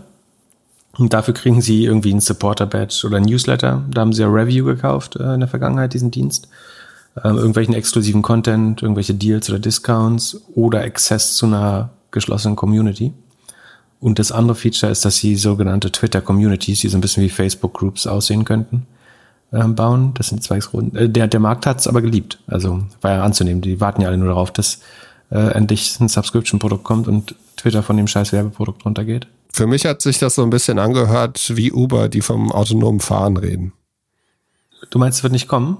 Na, es wird schon kommen, aber äh, ehrlich gesagt, würdest du es nutzen? Ja, ich ganz ehrlich. Also auf der anderen Seite, mit deinen 8000 Followern würdest du irgendwie schauen, dass du. Als Anbieter? Ja. Ich würde das nutzen und sagen, ihr kriegt den gleichen Content wie alle, aber ihr könnt mir Geld geben. Ganz ehrlich. Also ich, ich, ich glaube nicht, dass man auf Twitter irgendwas produzieren kann, wo Leute dann sagen, ich möchte jetzt Geld dafür geben. Das ist doch Quatsch. Deswegen würde ich einfach sagen, wenn ja, wieso, und wieso mögen es dann die Analysten oder die Shareholder? Ja, weil es so ein erster Fortschritt. Ah, aber ach doch, es gibt eine Sache. Es gibt eine, also ich, ich, ich du hast den falschen gefragt, glaube ich. Äh, ich glaube, wer das spannend findet, also die Frage ist eigentlich, wird Twitter Substack? Und das glaube ich nicht. Also dass Leute hier fünf, zehn Dollar für ein paar schlaue Meinungen in 140 Zeichen oder ein bisschen länger auch mal äh, bezahlen, das glaube ich nicht. Aber OnlyFans wird's werden. Also Twitter ist ja jetzt auch schon äh, nicht safe for work. Weil, weil du dein Oberkörperfoto irgendwie teilst oder was? Ja, ich sag ja, fünf, fünf Euro im Monat an Pip und er schickt euch jeden Tag ein Foto von seiner Brust. äh, da, da, da bin ich als, als Mann ja gehandicapt. Äh, wir müssen unser Geld anders verdienen. Und aber ich, ich glaube, das kann ein OnlyFans. Also OnlyFans macht zwei Milliarden, äh, zahlt zwei Milliarden, also doch macht zwei Milliarden Umsatz. Also die Nutzer zahlen an OnlyFans zwei Milliarden. Davon ja, aber warum? Warum, Pip? Na, um Hupensitz zu sehen. Oder ja, Schlimmeres. Genau. Ja, und warum sollte Twitter das nicht machen? Du kannst, Twitter kann das doch nicht parallel machen und dann versuchen, irgendwie Experten auf der Plattform zu haben. Es passiert ja auch jetzt schon. Ja, aber, ja. Und ich meine, was die bestimmt sehen, ist, dass, dass Leute auf Twitter Nutzer rekrutieren und dann zu OnlyFans. Äh, durchsuch mal eine Million Twitter-Biografien und schau, in wie viel der Twitter-Biografien ist ein Link zu OnlyFans. Und das gleiche kannst du für Instagram machen. Und du wirst du sehen, dass bestimmt irgendwie zwei, drei, vier Prozent der Nutzer diese Netzwerke eigentlich nur noch nutzen, um Leute in die, in, nach, äh, zu OnlyFans zu funneln.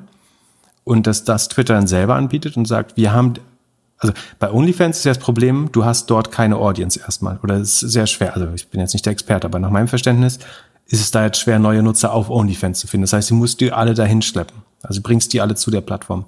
Auf Twitter hast du vielleicht schon die Nutzer und musst dann nur anfangen, eben Content anzubieten. Von daher macht es vielleicht schon Sinn. Ja, ich glaube nicht, dass eine Firma, die irgendwie zehn Jahre lang es nicht geschafft hat, im Produkt innovativ zu sein und wirklich da Maß, Maßstäbe zu setzen, dass die auf einmal jetzt mit Subscription da das super Produkt baut.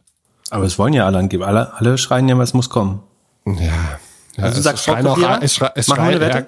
ja, ja, wir haben doch schon, also wir haben es ja in der Prediction gesagt, ich habe gesagt, die Aktie halbiert sich. Ach so, Also, dann äh, haben wir es ja. Ich genau. sag, es wird dann das neue OnlyFans. Ich, ich sag, Moment, ich sag, Twitter macht mit Subscription bis Ende des Jahres mehr Umsatz als OnlyFans. Wobei das schon Ja, schwer ist, weil OnlyFans echt gut wächst, glaube ich. Aber sie haben die, die größere Userbasis. Aber ich meine, Ja, also meine Prediction waren äh, hier auf Predictions 2021. Zum einen Twitter und LinkedIn verliert an Bewertung und zum zweiten Twitter halbiert sich im Wert. Jack Dorsey bekommt den Pivot zum Abo nicht hin und bekommt neue Konkurrenten. So, ich glaube da nicht dran. Ich kann mir das nicht vorstellen, dass das funktioniert. aber Das ist ungefähr so, äh, ja, versuch ein Autokonzern, aus einem Autokonzern eine Softwarebude zu machen. Das sind andere Leute. Das ist ein anderes, also die ganzen guten Leute sind doch jetzt auf irgendwelchen Themen, die richtig Geld verdienen. ne. äh, was ich gerade geschaut habe, also Nutzerzahlen an OnlyFans jetzt schon über zwei Milliarden. Twitter hat übrigens nur 3,7 Milliarden Umsatz. Das heißt, es wird schwer, OnlyFans äh, zu schlagen. Aber das zeigt auch das Potenzial. Also die Frage ist, wie viel Ja. du dann davon behältst. Ne? Also kannst du 20% Rake behalten.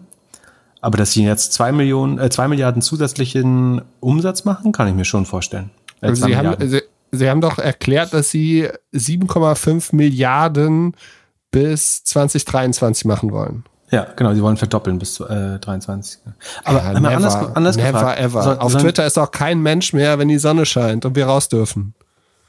Ja, aber in deiner, aber in Clubhouse oder was? Da, Ja, da- Clubhouse das ist auch vorbei. im, auf dem Campus, äh, wo das Clubhouse steht, sind, ist dann auch vorlesungsfreie Zeit im Sommer übrigens. Und dann können wir deine Aktie dann nochmal anschauen. Ja, ja, ja, ja. Das war ein Bild, vorlesungsfreie Zeit für keine Talks mehr auf Clubhouse, falls nicht. Äh, wie auch immer. Auf jeden Fall, ähm, also soll Twitter weiter halt äh, Ich, ich muss jetzt OnlyFans noch mal bevor- kurz auf meine, meine Prediction-Seite gehen. Also deine Jetzt hör fünf auf. Aktien und meine zwei. Hör auf, wieder in deinem Handy rumzuspielen. Aber die Frage ist, soll Twitter jetzt weiter den Erfolg von OnlyFans äh, befeuern und äh, die Community da hingehen lassen, damit, damit sie da Geld lassen und bei Twitter nicht? Also Ja. ich, ich sag, Twitter macht mindestens eine Milliarde Umsatz mit dem Produkt. Äh, sozusagen Run Rate. Äh, Okay, die, die Rechnung würde ich gerne mal sehen. Die kannst du morgen mal teilen. Ja, einfach, dass, dass die Leute halt nicht zu OnlyFans gehen. Und dass 80 Prozent davon aber not safe for work sind. Da bin ich mir auch sicher. Ja, und dann, und, äh, ja, und dann freust du dich, dass du da so eine Porno-Aktie bei dir im Portfolio hast. Bitte. Der, der, der, der, Ja, ist doch so. Der, du hast eine China-Spitzelachse in deinem Portfolio. So, jetzt, jetzt hör mal auf. Ähm, der Fehler im System ist halt, dass die Leute, die auf Twitter sind, die, die wollen ja eigentlich nicht. Also ich würde das zum Beispiel ni- nicht machen, weil ich will ja meine Reichweite nicht beschneiden. Ich will sie ja nicht monetarisieren.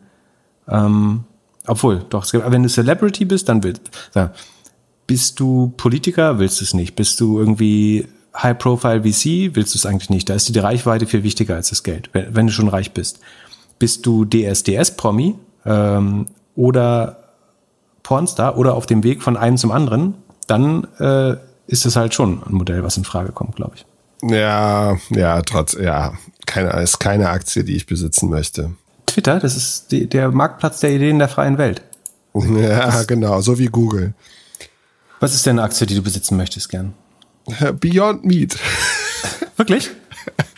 Nein, nein, nein, das war jetzt ein Türöffner für die, für eine, für deinen Short, der funktioniert hat. Aber lass uns erstmal äh, hier weiter in unser, auf unserer Liste machen. Also die API-Aktie Agora, die äh, ist ja seit äh, relativ hochgegangen, seitdem wir anfangs davon besprochen haben äh, und auch wieder am Fallen. Also wir haben drüber gesprochen Anfang des Jahres, da war sie so bei 40 Dollar. Den, also Äh, fallen ist ein Euphemismus für halbieren, den Philipp da benutzt hat. genau, dann war sie irgendwann auf 100 und jetzt ist sie auf was? 60? 50? Ja, 60 so. Irgendwie so. Schon verrückt. Also ist halt der Clubhouse-Hype wahrscheinlich und viele andere Themen, oder?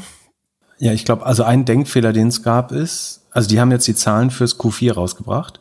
Ähm, haben 2020 insgesamt 130 Millionen Revenue gemacht, also Umsatz. Das ist ein Anstieg von, äh, ich glaube, so 70 Prozent gewesen. Sekunde, muss ich mal kurz in die Zahlen schauen. Ähm, genau, das ist ja 74, haben 74 Prozent oder auf, auf Jahresbasis nochmal deutlich mehr, aber im Q4 waren es 74 Prozent und das, der, der Anstieg äh, verkleinert sich so ein bisschen im, im Jahresvergleich. Und die Marge ist auf 60 Prozent. Sie hatten vorher im Januar des Jahres noch eine 68-prozentige äh, ja, Bruttomarge und die ist jetzt auf 60 runtergegangen.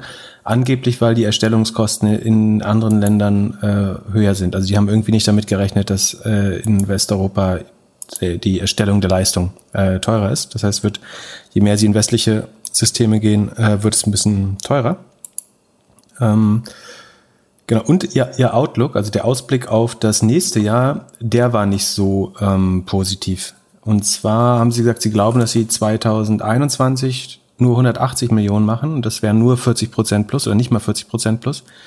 Das war dem, dem Markt äh, deutlich zu wenig und deswegen kam es zum Abfall. So, der Denkfehler ist aber vielleicht, die Leute haben jetzt den Club, die Aktie teilweise wegen des Clubhouse-Hypes gekauft und Clubhouse ist ja erst Mitte Januar so richtig gewachsen eigentlich. Das ja, heißt, genau, das wollte ich dir auch noch sagen. Ach ja, dann sag du mir das. Naja, also jeder hat erwartet, dass Clubhouse da irgendwie erwähnt wird. Das wurden sie nicht. Sie wurde auch in, der, in den Fragen, wurde immer eine andere Antwort gegeben. Aber Clubhouse wirklich der Sprung von eins auf zehn Millionen Nutzer, der war halt im Januar. Genau. Also warum? die Rechnung ist gar nicht drin. Richtig, äh, absolut. In den Zahlen hat es nichts zu tun. Aber warum haben Sie dann den, den Outlook nicht optimistischer gestaltet? Weil es Voice ist und Voice nicht so viel Umsatz macht wie, äh, wie Video. Und sie sind halt auf Video fokussiert. Also ich Verstehe. glaube, ein Punkt, der in der ganzen, äh, also in dem ganzen Hype nicht drin ist oder in dieser ganzen Zoom-Hysterie und alles äh, und Corona-Hysterie ist, glaube ich, dass Video immer weniger wert wird also Nutzer nicht unbedingt immer Video haben wollen, hm. dass aber man mit Video wesentlich mehr Geld verdient.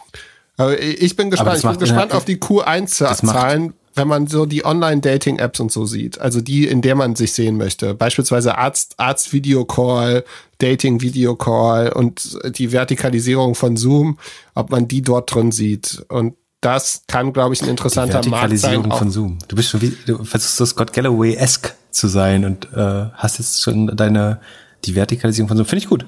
Äh, gut gute Hypothese. Aber macht das aus IT-Perspektive Sinn, dass Video teurer ist als äh, Ton? Also doppelt ja. so teuer, ja, sind halt zwei Kanäle, aber oder ein bisschen natürlich tiefere Datenrate äh, im Video, aber ist, ist das berechtigt, dass es mehr als doppelt so teuer wäre?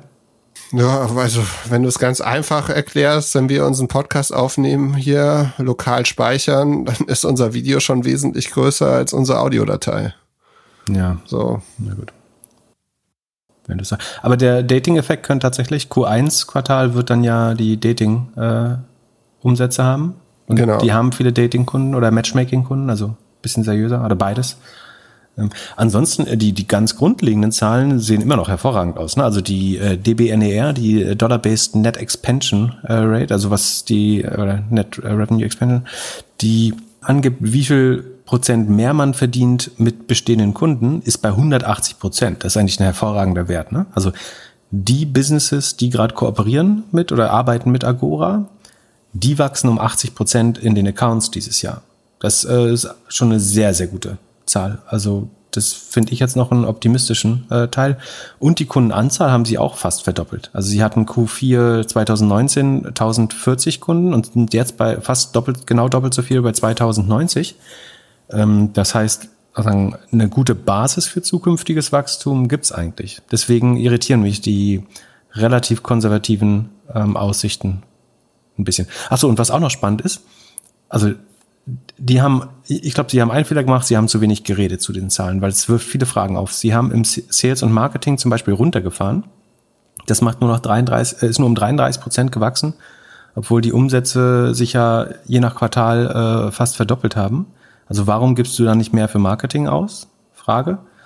Und ihre General und Admin, also sagen die Gemeinkosten der, der Firma, die sind, ähm, haben sich fast verdreifacht äh, in dem gleichen Zeitraum. Das könnte heißen, dass sie einfach äh, ganz simple Wachstumsschmerzen hatten. Also sie mussten erstmal die Organisation nachziehen. Das also die, die fast Verdreifachung der Gemeinkosten, äh, das spricht sehr stark dafür, dass sie äh, da sehr viel aufgebaut haben am Apparat und dass sie Sales und Marketing dann nicht so stark gesteigert haben, kann eigentlich nur zwei Dinge heißen. Entweder hatten sie schon Wachstumsschmerzen, das heißt, sie konnten mehr oder weniger mit, die, äh, mit den Kunden gar nicht äh, gut genug arbeiten und haben, hatten zu viele Kunden in Anführungsstrichen oder waren damit beschäftigt mit den bestehenden Kunden. Ähm, oder sie haben gemerkt, dass Marketing grundsätzlich unprofitabel für die Firma ist, also dass sie gar nicht ähm, irgendwie effizient neue Kunden akquirieren können, die dann schnell Geld verdienen. Was mich wundern würde bei dem Modell, ehrlich gesagt. Also naja, viel bei dem Modell ist ja, der Entwickler hat die Idee und baut da erstmal dran los. So, das ist ja, da genau. kannst du ja nicht so wahnsinnig viel mitmachen. Und sie haben ja diesen Free Trial mit äh, 10.000 freien Stunden. Und ich glaube, jeder Entwickler weiß, es gibt irgendwie, du kannst selber über WebRTC machen, äh, irgendwelche freien Libraries. Oder du kannst bei Twilio oder bei denen kaufen. Das heißt, vielleicht macht Marketing auch gar nicht so viel Sinn. Und letztlich kommt es doch eigentlich, also die, die eine Sache, an die du noch glauben musst, wenn du das weiterhin gut findest, das Voice und äh, eben Video oder wie du es nennst, die Vertikalisierung von Zoom, dass das eine Zukunftsbranche bleibt und dass da mehr Anwendungen stehen, dann wird auch Agora als Technologie davon stark profitieren.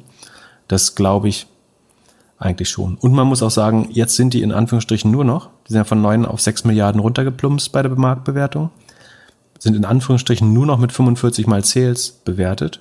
Und das ist eigentlich für irgendwie 75 Prozent Wachstum und ähm, ja, so irgendwie 25 Prozent äh, Verlust gar nicht so schlecht, würde ich sagen. Also kann man ja, ich finde das Thema spannend. Ich finde den CEO spannend. Ich glaube, dass sie die Story mit Amerika jetzt noch mal irgendwie gerade gerade bügeln werden. Und ich habe mich gefragt, ob die vielleicht äh, von Huawei irgendwann gekauft werden. Ja, dann würde ja, ob das dann gut ist für die Kundschaft, aber ich meine, ist ja egal, dann hast du die Aktie ja verkauft, aber ist das gut für äh, dann müssten, ja. also dann, du hast ja, hat Huawei nicht ein Embargo oder ein, ja doch ein Embargo, also dann dürften manche Firmen gar nicht mehr mit denen arbeiten. Ja, okay. genau, aber für den chinesischen Markt wäre es wahrscheinlich interessant. Aber ja, ich ja. finde es spannend. Ich habe nicht viel mit China zu tun und weiß da nicht viel drüber, aber so als okay, aber würdest, RTC-Sache ist es spannend. Würdest du sie auf dem heutigen Kurs wieder kaufen? Ich finde, sie ist jetzt fairer bepreist. Also der Abbau dieser Überbewertung, das war ja ein Hype. Ne? Also was wir letzten zwei, vier Wochen gesehen haben bei der Aktie, das war ja auch wirklich übertrieben. Ich finde sie jetzt eigentlich wieder voll bewertet. 45 mal Sales für das Wachstum, äh, die war schon mal profitabel, ist jetzt, hat jetzt deutlich nochmal in die äh, offensichtlich in die Gemeinkosten und die, die Firma selbst investiert. Von daher bin ich eigentlich, ich finde es fast wieder fair inzwischen vom Preis.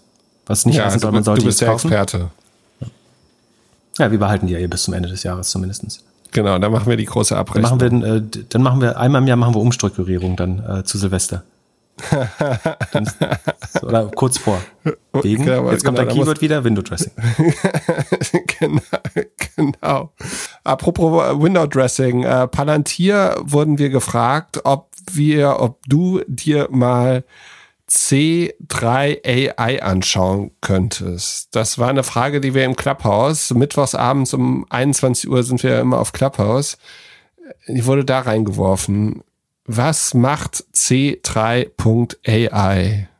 Genau, ich glaube, die Hypothese war, es waren aus dem Mittwochs Clubhouse-Chat tatsächlich. Wir hatten ja bei Palantir immer bemängelt, dass die nicht wirklich SaaS machen, sondern eigentlich ähm, relativ viel einfach so Anpassungsarbeit, Projektarbeit beim Kunden auch. Und dass es deswegen nicht so ein ganz sauberes ähm, SaaS-Modell ist. Und dann hat äh, der, der Gast gesagt, wäre C3AI nicht das bessere Modell. Das wurde äh, gegründet von Tom Siebel. Den kennt man aus neuer Marktzeiten eventuell, also aus den 2000er Jahren noch. Der hat mal bei Oracle gearbeitet und dann Siebel Systems äh, gegründet, was wiederum ein CRM war. Also es war eigentlich Salesforce ohne Cloud. Also der sozusagen nicht Cloud-Vorgänger von, von Salesforce. Und der ist der Gründer äh, und CEO von C3.ai. Das Lustige ist, das wurde gegründet als C3 Energy wurde dann in C3 IoT 2016 umbenannt, als der IoT-Trend kam. Und 2018, als, als der AI-Trend kam, wurde es in C3 AI äh, umbenannt. Das sagt schon viel, glaube ich. Okay, ähm, lass uns das Thema abbrechen und weitermachen. Nee, nee, es wird noch lustiger. Warte, warte, warte. ähm, aber das, das, das sagt schon einiges. Ähm, die sind gerade erst äh, vor kurzem übrigens an die Börse gegangen und präsentieren jetzt am 1. Mai, also morgen, also wenn ihr das hört, wahrscheinlich heute, ist Montag 1. März, 1. nicht 1. Mai. Wir Schön. haben noch ein paar Monate. Ist Montag der 1. März, ja. Ja. Ja, ähm, präsentieren den Aftermarket Close, also am Abend 22 Uhr das erste Mal Zahlen. Sind mit 10 Milliarden bewertet, bei 160 Millionen Umsatz und mit 65 mal Sales, das ist aggressiv.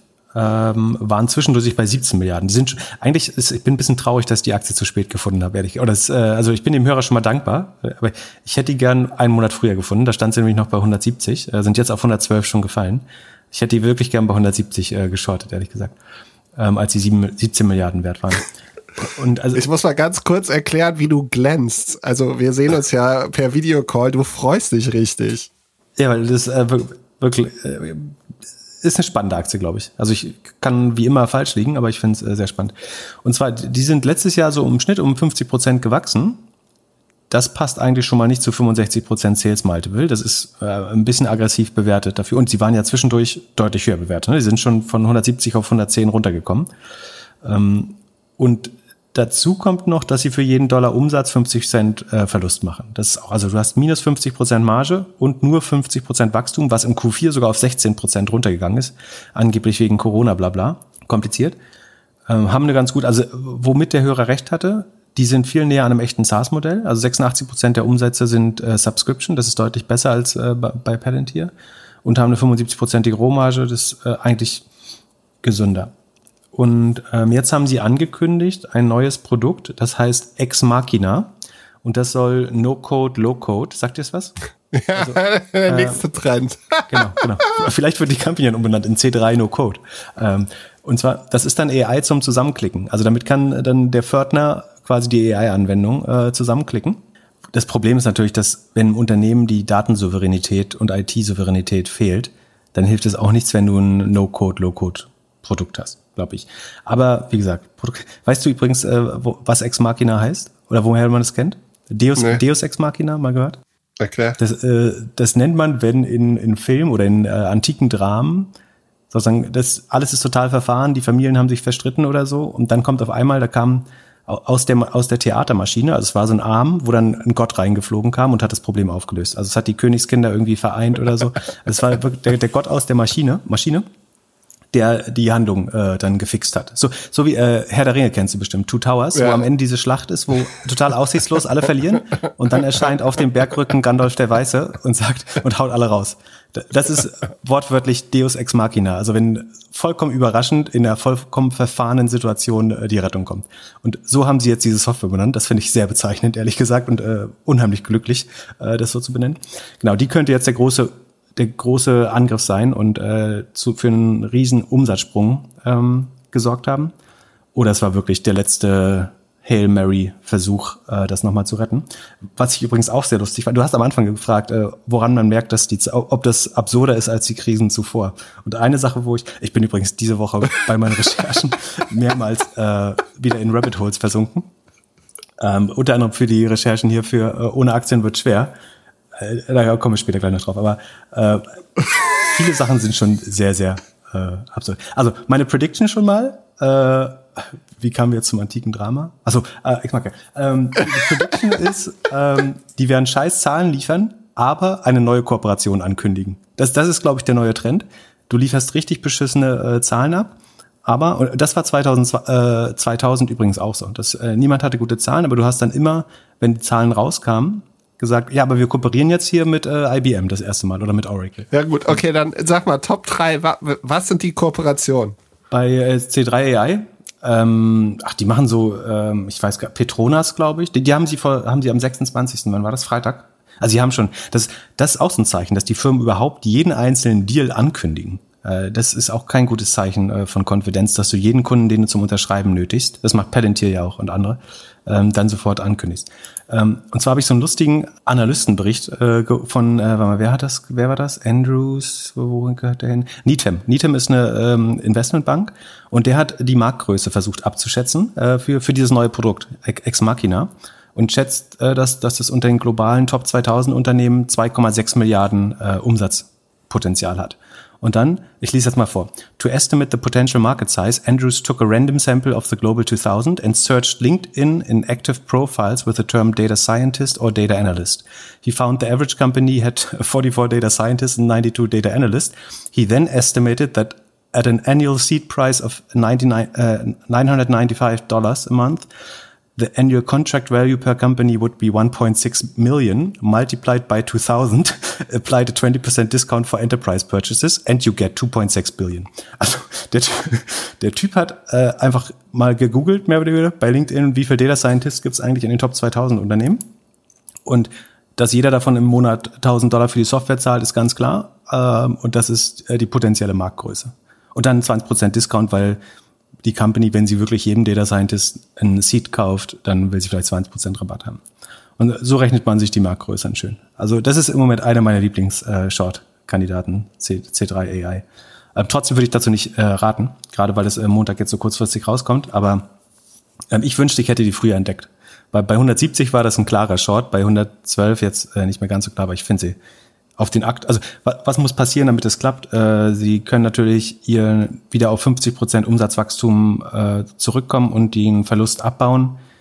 Dann würde es auch wieder deutlich besser aussehen. Äh, das heißt, es ist jetzt nicht so sicher, wie ich es äh, gerade darstelle. Ich finde, wie es beschrieben wird, nur ähm, ganz gut. Oder die sagen wir, der Bull Case ist Kathy Wood. Das ist ja diese neue Star-Investorin aus den USA von Ark Invest.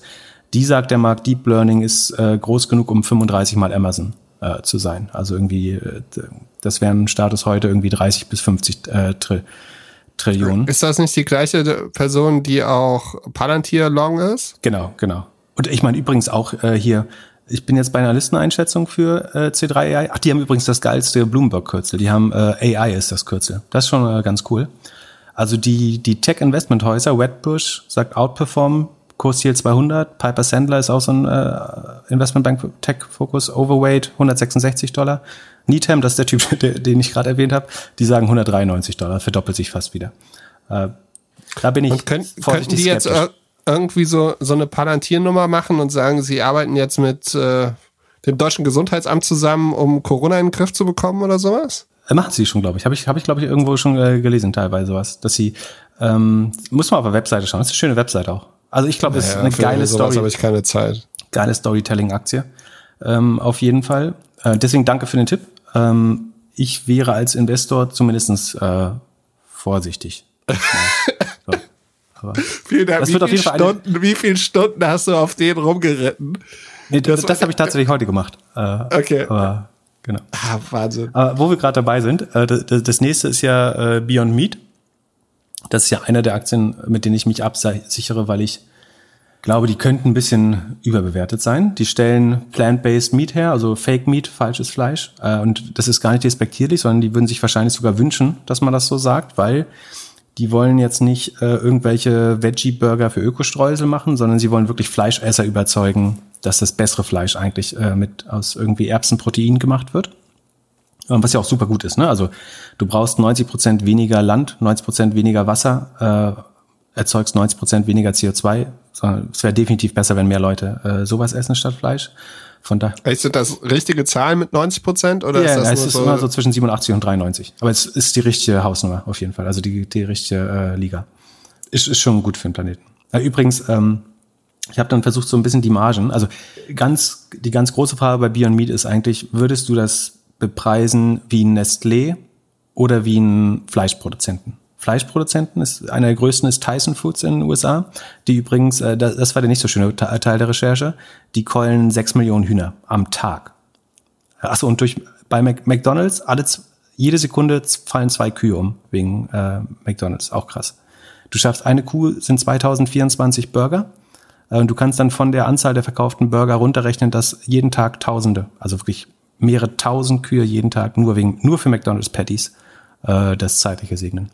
Äh, brutal. Von daher plant-based Meat auf jeden Fall super und wir brauchen mehr davon. Nur rein wirtschaftlich ist es halt dann nicht ganz so einfach, weil sie bei jedem Dollar Umsatz ein Quarter, also 25 Cent verlieren. Das äh, kompliziert. Grund so ein Wieso verlieren die so viel? Ja, ein Grund ist so ein bisschen, dass die Umsätze jetzt eingebrochen sind in der Gastronomie durch Covid. Gastronomie hat geschlossen und die haben einen Großteil der Produktion an Betriebe, also an äh, Restaurants und so verkauft. Und das ist jetzt weggefallen. Und da gab es anscheinend auch höhere Margen. Aber wieso sind die, also ist es die Marke so wichtig für die Gastronomie? Ja, die, also das ist eine Marke, die die Restaurants auf jeden Fall auf die Karte schreiben. Ich weiß nicht, ob sie es müssen, aber entweder machen sie es gern oder sie werden verpflichtet, aber da steht dann wirklich, du kriegst einen pflanzlichen Burger mit Beyond Meat. Äh, ja, und äh, in Hamburg gibt es sogar einen Burgerladen, da ist der Beyond Meat Burger teurer als der normale Burger. Ja, das ist nicht nur in Hamburg so, das ist wahrscheinlich überall so, weil, das ist ein super Punkt, den du bringst, das ist im Moment nämlich noch teurer als Fleisch. Und das ist aber auch wiederum die Fantasie, würde das billiger werden, gehen viele Leute davon aus, im Moment kaufen sich Leute es einfach aus äh, finanziellen Gründen. Noch nicht manchmal. Wenn es gleich teuer ist, würde es schon den Ab, also es gibt, die haben so Tests gemacht, dass bei gleichen Preisen würde der Absatz deutlich stärker äh, sein. Wäre es günstiger, würden es vielleicht Leute aus Geiz äh, den Burger nehmen. Das heißt, das ist schon eine Fantasie, sozusagen, die funktionieren könnte. Dass wenn es noch günstiger wird, also wenn du die, die Preise noch weiter runtertreiben kannst, dann könnte das ganze Konzept aufgehen. Ähm, warum ist der, der Abfall in der Gastronomie so problematisch gewesen? Das du musst dir vorstellen, an, an Gastro lieferst du halt irgendwie einen langen Schlauch mit 40 Burger oder 20 äh, Scheiben drin, also 20 so ein Patties, während du für die Konsumenten halt immer zwei Patties einzeln verpacken musst. Und die Marge scheint deutlich höher zu sein am, am Gastro-Geschäft, auch vielleicht, weil du weniger Zwischenhändler hast als äh, beim, beim Retail-Geschäft. Retail-Geschäft hat sich fast verdoppelt, ist plus 85 Prozent gestiegen, aber konnte halt nicht kompensieren, was bei Gastro weggefallen ist. Und vor allen Dingen ist die Marge von irgendwie 33 Prozent auf 25 Prozent runtergegangen. Und dann wird schwer, irgendwie die ganze Forschung und das alles ähm, noch mit zu konsumieren. Also was macht man, wenn die Ergebnisse, also das, das Ergebnis Umsatz ist quasi gleich geblieben der, durch den Wegfall. Ähm, es ist ein hoher Verlust äh, dann dadurch, wie gesagt, von 25 Prozent erschienen. Was, was machst du, wenn die Zahlen scheiße sind? Große Kooperation. Genau. Und zwar mit McDonalds und Yum Brands. Yum Brands ist äh, KFC, Taco Bell und Pizza Hut, also so eine Systemgastronomie äh, Kette. Wieso machen die Kooperationen? Können die das Ding nicht selbst herstellen? Ja, genau. Das ist halt die langfristige, also, das ist die langfristige Frage. Also gerade in McDonalds, die ja eigene Farmen, eigene Herden besitzen und eigentlich alles selber sourcen oder zumindest sehr strikt äh, reglementieren, was sie zu welchen Konditionen wann wie beziehen. Ähm, ich halte es für unwahrscheinlich, dass sie dauerhaft auf eine andere Marke setzen. Außer vielleicht bei Getränken oder so, aber ähm, die, also die Kooperation ist auch vollkommen vage gehalten. Es steht nur, dass sie kooperieren. Die haben vorher auch schon in Kanada 2019 kooperiert. Da haben sie es aber zum Beispiel abgeblasen. Also sie haben es getestet in Kanada und dann nicht fortgesetzt mit Beyond Meat. Jetzt haben sie wieder für einzelne Restaurants in Amerika gesagt, sie wollen es nochmal testen. Der CEO will aber überhaupt keine Umsatzschätzung äh, abgeben, inwiefern das überhaupt den Umsatz äh, beeinflussen könnte. Ist wahrscheinlich kommt 2021 nicht mal in die Restaurants rein. Also es ist wirklich nur wieder das Prinzip Hoffnung äh, irgendwie bei McDonalds. Und wie du in, äh, in, in Deutschland ist der, wie heißt der, Vegan TS oder so? Gibt's schon, ne? Mhm. Der kommt zum Beispiel von Garden Gourmet und das wiederum ist Nestle oder Nestlé. Ähm, und ähm, Burger King hat ein, ich habe vergessen, wie der heißt, ähm, der kommt auf jeden Fall von Unilever. Und das ist das weitere Problem, dass alle großen Lebensmittelproduzenten längst ihre eigenen Produkte haben. Und ob die jetzt genauso gut schmecken oder nur ähnlich, das ist eine Frage, aber es ist schwer zu glauben, dass die da nicht rankommen könnten von der Qualität, bei deutlich niedrigen Produktionskosten in der Regel, weil sie ja viel mehr Erfahrung haben ähm, auf dem Bereich, also Rebel, Rebel Burger heißt, äh, Rebel Whopper heißt er bei Burger King übrigens. Genau, das heißt, die machen äh, da alle mit. Trotzdem hat die Fresse das 100, äh, die Presse, die, Pre die Presse hat das 100 Prozent gefressen und sagt, äh, große Kooperation, McDonald's, äh, es geht aufwärts. Äh, ich bin da eher skeptisch. Also Aber was ist denn dein Lieblingsvegetarischer Burger? Ich Hast du mal alle Patties aus, äh, probiert? Nee, und ganz ehrlich, ich bin, ich habe lustigerweise gestern Burger gegessen, aber das war das erste Mal, glaube ich, seit zwei Jahren und ich habe ihn selber gemacht. Und also es gab echten Burger, es gab auch einen aus Quinoa und äh, roten Bohnen. War, war auch ganz gut. Ähm, was wollte ich jetzt sagen? Er hat also, sich ich bin überhaupt kein, gerieben, also es hat ihm überhaupt nicht geschmeckt. ich bin überhaupt kein Burger-Fan, äh, ehrlich gesagt. Ähm, okay, und was, äh, und Beyond Meat, wie viel Umsatz haben die jetzt letztes Jahr gemacht? Äh, Sekunde. Und wie viel sind sie nochmal wert? Also sie sind 9 Milliarden wert, also mit dem, und mit dem 20-fachen äh, bewertet. Das heißt, sie müssten 450 Millionen Umsatz gemacht haben, richtig? Ja. Ja, crazy, äh, crazy. Äh, und findest du es in Ordnung, dass dann Oatly auch 10 Milliarden wert sein sollte? Ja, die Frage, die Frage, also die, die Grundfrage bei Beyond Meat, bevor wir zu Oatly kommen, ist halt die, die Rohmarge bei Tyson Foods wäre unter 10 oder um die 10 Prozent. Also was sie sozusagen vor Gemeinkosten verdienen. Bei Nestlé sind es eher so 30, 40 Prozent. Und die Frage ist, wird Beyond Meat ein Markenprodukt, das dauerhaft so Margen wie ähm, Nestlé erreichen kann oder Unilever? Oder wird es einfach ein Eiweißproduzent? Also Tyson nennt sich übrigens nicht mehr Tierschlachter oder äh, Millionen Tiertöter. Also zu den sechs Millionen äh, Küken oder ähm, hier Poultry, wie heißt das, Geflügel, kommen nochmal 50.000 äh, Kühe, 60.000 äh, Pork und so auch dazu. Also das ist echt krass. Und das ist täglich. Total brutal. Whatever. Ähm, und die nennen sich aber Eiweiß, tierische Eiweißproduzent sind die. Äh, also das sind dann Eiweißreaktoren, die da äh, rumlaufen und gequält werden. Haben die auch eine Vision auf der Webseite? Ja, äh, die, die stellen selber, ich meine, die, die selber stellen auch schon unheimlich viel äh, äh, tierisch. Und es kann halt wirklich, das ist halt nicht besonders, achso, das kommt auch noch dazu. Es gibt ein äh, Unternehmen, das heißt Don Lee Farms. Mit denen hat äh, Beyond Meat nämlich den Beyond Burger, der 60, 70 Prozent der Umsätze macht, entwickelt. Und die verklagen Beyond Meat gerade, dass das ihre Idee war, nämlich. Uh. Ähm, und die haben das hergestellt für Beyond Meat oder mit hergestellt am Anfang, angeblich mit ihren eigenen Familiengeheimnissen. Äh, und das Rezept scheint uh. teilweise von denen mitentwickelt geworden zu sein.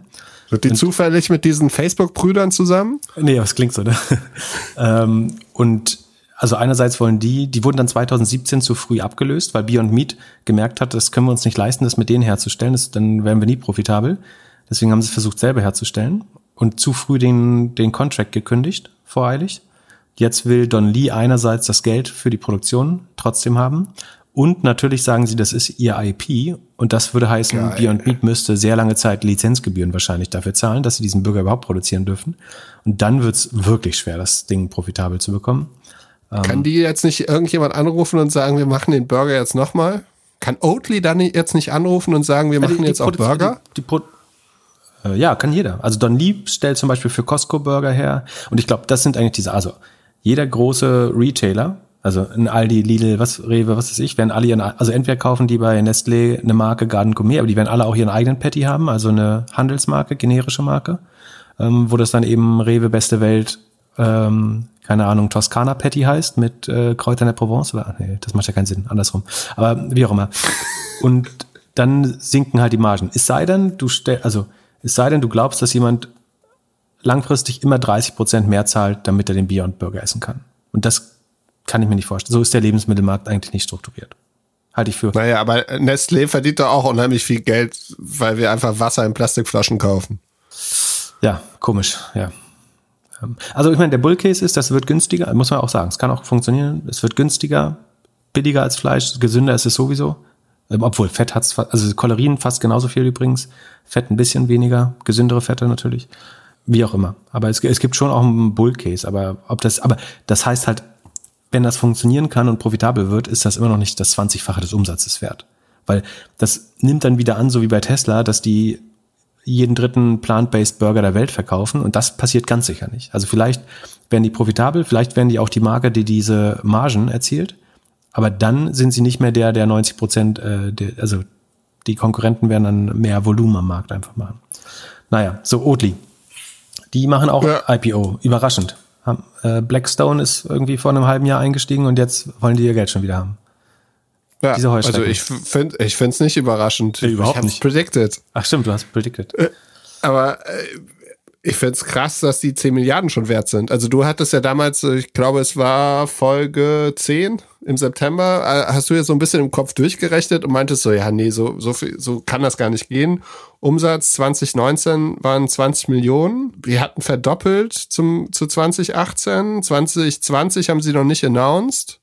Werden dann wahrscheinlich 400 Millionen sein. Das ist ja eigentlich das gleiche Thema, oder? Also es war anfangs mit Abstand die beste Fake-Milch, wenn man so das Milch, Milchtrunk, nee, wie darf man das nennen? Milchersatzgetränk, wie, heißt, wie darf man es nennen? Drink, Haferdrink. Haferdrink. Aber da gibt's auch so viel und teilweise, hast du mal Lupinenmilch getrunken? Ja. Finde ich besser, ehrlich gesagt. Vom Geschmack her. Ja, ja, es gibt jetzt sehr viele Marken, aber ich, ich, ich finde es interessant, wie sie auch auch super. Und ich glaube genau. nicht, dass Hafer der ultimative Geschmack ist, ehrlich gesagt. Und das, was dann so schmeckt wie Milch oder die Barista-Edition, das ist auch relativ viel Zusätze schon drin, glaube ich. I don't know. Aber ich, ich bin also auch, auch für, also weniger Milchviehhaltung finde ich ja prinzipiell auch gut. Deswegen bin ich schon pro. Aber ob schaffen sie es 10, 15 Prozent Marktanteil zu halten bei, bei Haferdrink? I don't know. Weil es gibt so viel, also die Alternativen kennen wir wahrscheinlich noch gar nicht, die am besten, die am Ende am besten schmecken würden. Lup ja, Lupine und sie können mit, mit Oatly können sie halt nicht wirklich andere Produkte noch anbieten. Also sie sind ja an Hafer gebunden sozusagen. Ja, was kann man noch aus Hafer? Ja, es ist eine dumme Brand im Nachhinein, ne? Ja, also es ist eine mega, also die Brand ist in den letzten Jahren mega aufgebaut worden. Sie ist ja auch, da ist ja der, der CEO, der dazugegangen gekommen ist, hat ja dieses Rebranding gemacht und diese tolle emotionale Marke aufgebaut. Und ich habe heute auch tatsächlich äh, Oatly auch genutzt als Konsument, hier meinen kleinen selbstgemachten Cappuccino. Aber äh, ja, so richtig, also das Nestlé können sie eigentlich nicht werden, sie könnten ja nur das Nestlé des Hafers werden und das ist, glaube ich, nicht groß genug. Sie machen schon Kochsahne, so die ist übrigens ganz gut. Äh, diese Oatly ja, genau. Sie, äh, veganen Frischkäse machen sie auch und so. Mhm. Also äh, gibt's auch geil halt mit Lupine übrigens. Äh, voll, Luf finde ich auch sehr gut. Wir werden nicht bezahlt dafür übrigens. Ähm, echte Verbrauch. Apropos Verbraucherhinweise. Ey, bei Durst Express wird, glaube ich, die haben ja mit äh, Flaschenpost werden die jetzt fusioniert. Äh, da gibt's jetzt Wein zum halben Preis. Habe ich zugeschlagen gestern. Echt? Ja, gibt ein paar Weine, die normalerweise 12, 10, 12 Euro kosten, kosten dann nur noch 4 oder 6 Euro. Ähm, musste Haben die der, überhaupt kein Antitrust-Problem bekommen? Ja, scheint genehmigt geworden zu sein. Ja, es ist die auf, es kommt ein bisschen darauf an, wie du den Markt definierst. Ne? Wenn du sagst Getränkemarkt, ist es ein Fliegenschiss. Wenn du sagst Lieferdienstmarkt, ist es ein, also du, und den, den Markt Getränke Lieferdienst, äh, der wird so wahrscheinlich nicht definiert sein. Und selbst dann. Ja, aber es fühlt dann, sich schon so ein bisschen an, als ob die vorher schon sich aufgeteilt hätten, in welchen Städten sie arbeiten und in welchen nicht. Ja, aber ich meine, du kannst ja immer noch bei Getränke Hermann und Zehn oder Garnic oder wie die alle heißen. Äh, ja. du kann, also der, der Markt ist so groß, dass sie dann doch, obwohl sie für dich wie die einzige Alternative aussehen, ähm, ist die Marktdefinition dann leider so weit, dass, also oder zum Glück auch so weit, dass das äh, nicht, nicht einschlägig ist. Würdest du OT-Aktien kaufen? Mm, nee, ich glaube nicht. Gibt es ein Produkt, was langfristig solche Margen, ja gut, so Brands halt. Ich meine, Coca-Cola hat auch eine 50% Roma. Das muss man ja auch mal fragen. Was, aber das liegt halt da, eigentlich da liegt es daran, dass sie die negativen Effekte nicht, also klauen das Wasser mehr oder weniger, äh, bezahlen die Diabetes, die durch den Zucker entsteht nicht und die Umweltkosten, die durch das Plastik entsteht nicht und deswegen ist das Modell halt so profitabel. Also ja, ich finde Outlay als Produkt super, aber ist es 10 Milliarden wert? Puh, ist nicht. Wahrscheinlich hören wir das in einem Jahr und dann sehen wir, das Ding ist jetzt schon 100 Milliarden wert und. Ja, aber das mit dem Sortiment ist ein guter Hin. Also die, die Frage ist, wie viel ist der Dairy-Markt äh, oder Dairy, wie spricht man das aus? Milchproduktemarkt äh, überhaupt wert weltweit? Und wie viel können die davon glaubhaft machen? Oder was kann man mit Hafer noch machen?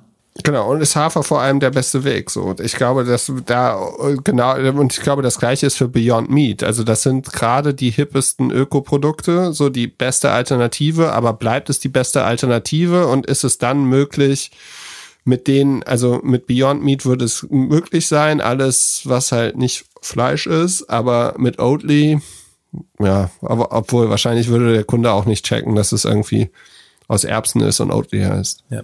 Ähm, wollen wir mal über eine, wer, wer äh, pullert nicht ins Bett bei Earnings regelmäßig? Salesforce. Die haben nämlich einfach, einfach ja. mal wieder vernünftige Zahlen abgeliefert.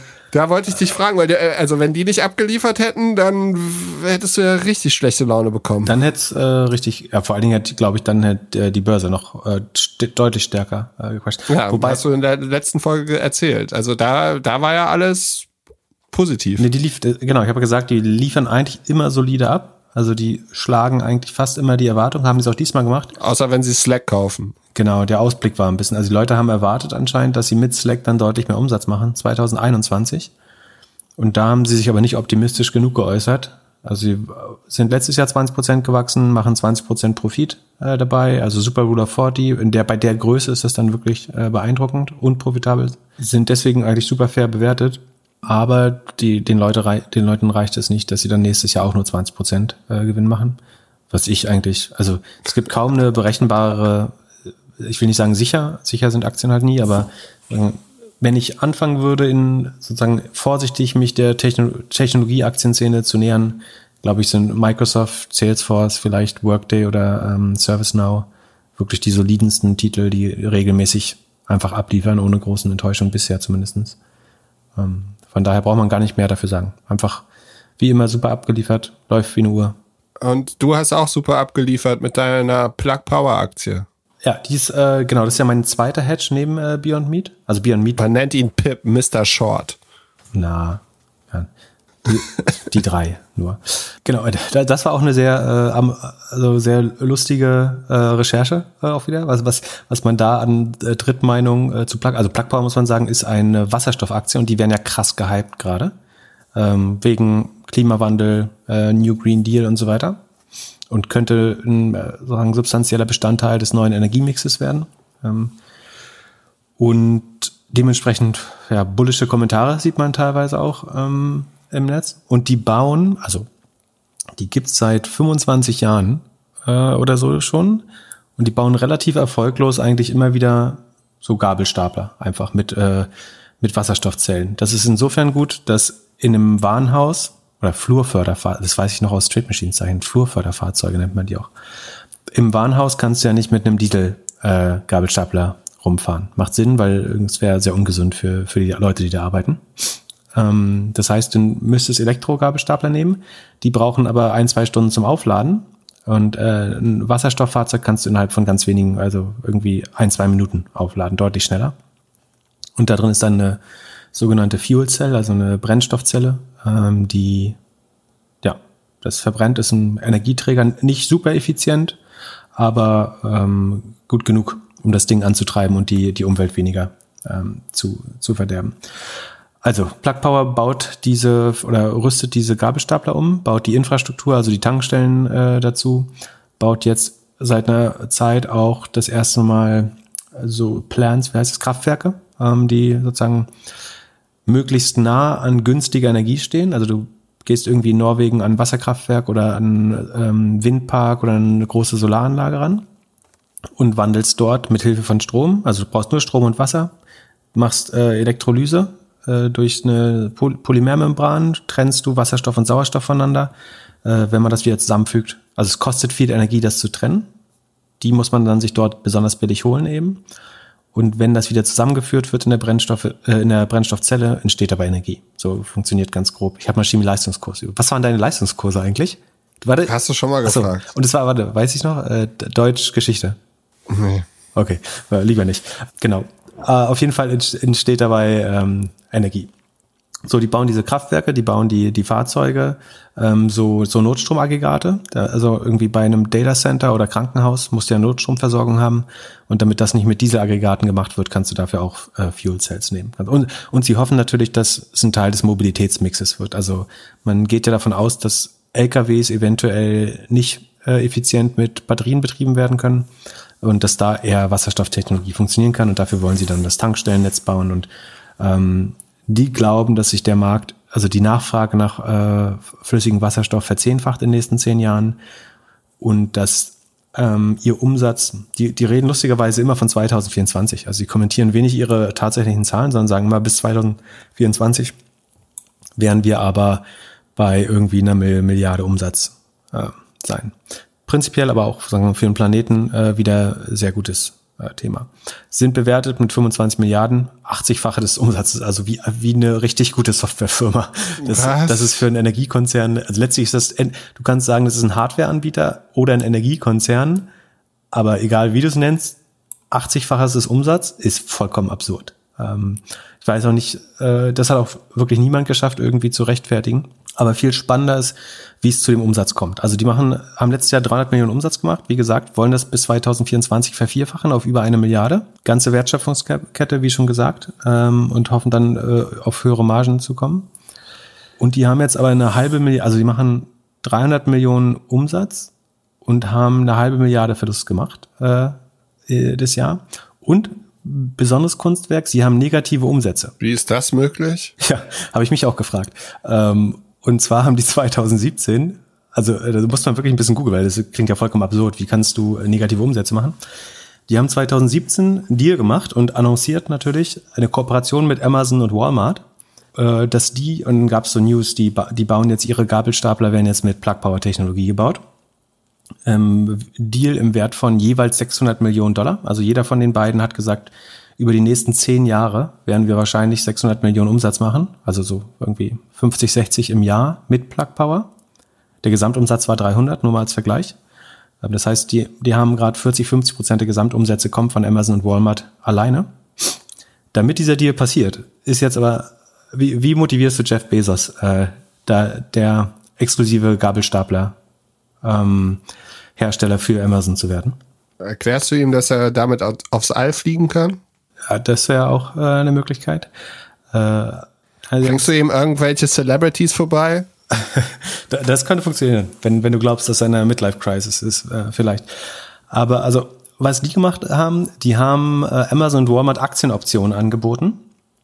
Und zwar, ähm, dass man für ein bis zwei Dollar jeweils neue Aktien kaufen kann. Die, also das heißt Stock Warrants, das sind quasi Optionen, die von der Firma selber rausgegeben werden. Also die Firma verspricht dir, Aktien zu verkaufen zu dem Preis.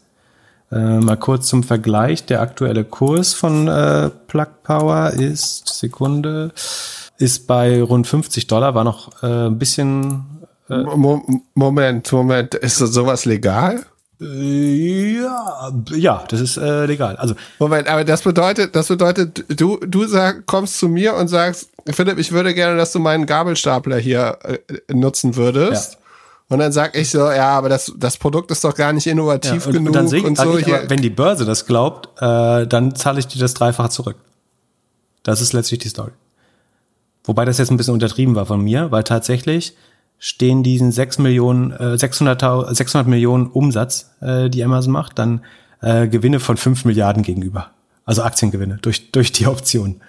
Also die können die, konnten die für einen Dollar kaufen und dann an der Börse theoretisch sind die äh, irgendwie zwischen 40 und 60 Dollar wert. Und die Spekulationsgewinne aus diesen Optionen, wenn man das so nennen will, ne? aber also der Wert dieser Warrants ist halt am, am Höhepunkt äh, 4, 5 Milliarden gewesen. Und da man die dann leider verbuchen muss, äh, dieses Herausgeben der Warrants, weil du verwässerst ja die Aktionäre. Ne? Also letztlich sind das jetzt 15 Prozent der Firma, die an Amazon Walmart dadurch abgegeben wurden und das verlierst du als Aktionär.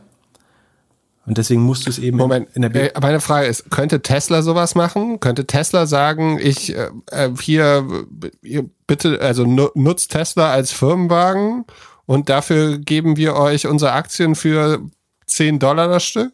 Ja, du, äh, du könntest vor allem jedem Kunden sagen, du kriegst eine, eine Aktie, also du kriegst eine Aktienoption dazu, wenn du das Auto kaufst. Und irgendwann kann diese Aktienoption so und so viel wert sein und so, so machst du dann Umsatz. Hm. Also, weil du vorhin fragtest, ob das kriminell ist, kriminell ist das nicht, aber das ist auch schon was, was damals beim neuen Markt passiert ist, dass Firmen irgendwelche Dreiecksgeschäfte gemacht haben oder sich einfach gegenseitig Umsätze, also ich will jetzt nicht sagen, dass das hier der Fall ist, ne, aber es ist schon ein bisschen verwunderlich, dass du sagst, Letztlich haben die vier Milliarden Aktiengewinn geschenkt bekommen und noch Gabelstapler im Wert von einer Milliarde obendrauf. So, so sieht das Geschäft, das konnte man vorher natürlich nicht absehen, aber so sieht das Geschäft jetzt im Nachhinein ab, aus. Und ob Amazon jetzt in der nächsten Periode dann nochmal seine Gabelstapler, Gabelstapler dort bestellt, ist halt die Frage. Also wie willst du dieses Geschäft nochmal machen? Ähm, du kannst ja nicht un, unbegrenzt oft äh, so abziehen. Naja, das hat mich auf jeden okay. Fall äh, relativ skeptisch äh, gestimmt, vor allen Dingen, weil es 50 Prozent des Gesamtumsatzes nur mit Amazon Walmart ist, also du hast ein riesen Klumpenrisiko. Das ist, wie gesagt, nur durch diese Stock Warrants incentiviert. Und sozusagen den Erfolg dieser Aktie erzeugen Amazon Walmart dann allein durch den Vertrag. Also die wissen halt, diese Stock Warrants müssen wertvoll werden, weil sie, man muss ja schon annehmen, dass die abschätzen können, dass diese Zusage oder diese, diese ja, die Publizierung der News dann die, die Aktie entsprechend treibt. Naja, also aber trotzdem der Bull Case, der Fairness halber, äh, Wasserstoff hat natürlich viel Rückenwind. Äh, europäische Staaten, die beiden Regierungen, ähm, alle wollen äh, mehr Wasserstoff eigentlich. Du hast einen Trend zu ESG-Investing, also grünen Anlagemöglichkeiten. Das könnte diese Blase auch weiter äh, am Leben erhalten. Plug selber glaubt, dass die sogenannte Hydrogen Economy, das ist sowas, was man früher New Economy genannt hat. Also sozusagen, um damit nicht mitgerechnet wird, heißt jetzt Hydrogen Economy. Die ist irgendwie 10, äh, 10.000 Milliarden Dollar wert, wenn alles gut geht. Und kannst du jetzt noch gut schlafen, wenn du die ganze Zeit so Ökofirmen shortest? Also du stellst dich ja eigentlich gegen, gegen die Jugend. Gegen die, ja, die Frage ist, also ich würde sagen, wir wollen jetzt keine Shorten-Debatte an sich anfangen, aber letztlich sind das, sind das sozusagen das Immunsystem des, des Kapitalmarkts, dass du sagst, ich shorte Sachen, damit solche Übertreibungen irgendwo auch wieder abgebaut werden können. Und ich meine, der, der Short Case hier ist, wenn die ihre Ziele erreichen, was ich noch für sehr fragwürdig halte, also gerade aufgrund dieser komischen Dealstruktur, die es da gibt. Also sagen wir 2024 machen sie eine Milliarde Umsatz, dann sind sie, selbst wenn sich die Aktie null bewegt, selbst dann noch mit 20 Mal Umsatz bewertet. Für einen Energiekonzern slash Hardwarehersteller immer noch vollkommen absurd. Ja. Übrigens das, das Management, also gut, du fragst mich, ob ich die shorten darf. Dann sag ich dir jetzt, warum darf der CEO 1,7 Millionen Aktien verkaufen und 100 Millionen vom Tisch nehmen? Warum, warum darf der das, wenn ich das nicht darf? Also der hat die Aktien schon, das ist sein Vorteil. Moment, Moment, wie viel, wie viel verdient der Snowflake CEO nochmal? Ich sage ja nicht, dass sie nicht Geld verdienen dürfen, aber ich meine, der darf Aktien verkaufen, äh, warum soll ich nicht Aktien verkaufen dürfen? Und die, die, die Unterstellung ist ja immer, Shortseller richten Schaden an. Letztlich, ich, ich kaufe eine Aktie und ich verkaufe eine Aktie. Nur, dass die, die Zeitpunkte sich verschieben. Also für, den, für die Firma macht es eigentlich keinen Unterschied. Sagen, ich erzeuge später Nachfrage nach der Aktie. Also irgendwann muss ich meinen Short ja glatt stellen und dann erzeuge ich Nachfrage. Und jetzt kurzfristig habe ich einmal ähm, sozusagen Supply erzeugt oder Überangebot. Und nur, dass es anders, wenn du investierst, kaufst du auch einmal die Aktie und verkaufst. Irgendwann wirst du sie auch wieder verkaufen. Das heißt, warum, warum soll das eine Geschäft schlechter sein als das andere? Ja. Ähm, aber darauf kommen wir, kommen wir gleich nochmal zurück. Ähm, nur noch letzter äh, Gegenpunkt zu Plug Power. Es ist auch unwahrscheinlich, dass sowohl Batterien als auch Wasserstoff gewinnen. Wenn Batterien noch effizienter werden, oder sagen wir so, es ist unwahrscheinlich, dass Plug Power und Tesla beide ihre Bewertung behalten, weil wenn Batterien noch erfolgreicher werden, dann werden sie irgendwann durch den höheren ähm, Effizienzgrad und die günstigeren Kosten dann eh Wasserstoff überholen. Und wenn nicht, wird Wasserstoff eben besser, aber dann werden Batterien äh, langweiliger aussehen. Also kom kompliziert. Aber zurück zu der Frage. Ich überlege tatsächlich relativ viel auf diesem ähm, ESG-Thema rum. Also warum haben jetzt aus, sind ja auch ausgerechnet die grünen Aktien, die diese massiven Überbewertungen, also ich sage jetzt Überbewertung, es muss ja nicht richtig sein, ähm, Warum ist das so? Und was ich dann überlegt habe, ist, ist es vielleicht nicht so, also man würde sagen, typischerweise würde man sagen, das ist begrenzte Rationalität oder es gibt so ein Behavioral Finance Konzept, das erklärt einfach, dass Leute aus Überzeugung Dinge machen, die nicht schlau sind. Also, also als Hintergrund, weil, wozu ist die Börse da oder warum ist die Börse geil? Ganz, ganz grob oder wie würdest du in einem Satz den Vorteil sozusagen für die Gesamtwirtschaft, warum brauchen wir eine Börse? Was ist für die Gesamtmenschheit der Vorteil der Börse? Warum brauchen wir überhaupt eine Börse? Okay, ich damit sehe ein Robin Hood, damit Robin Hood Investoren Geld verdienen können, wenn sie keine Sportwetten machen dürfen.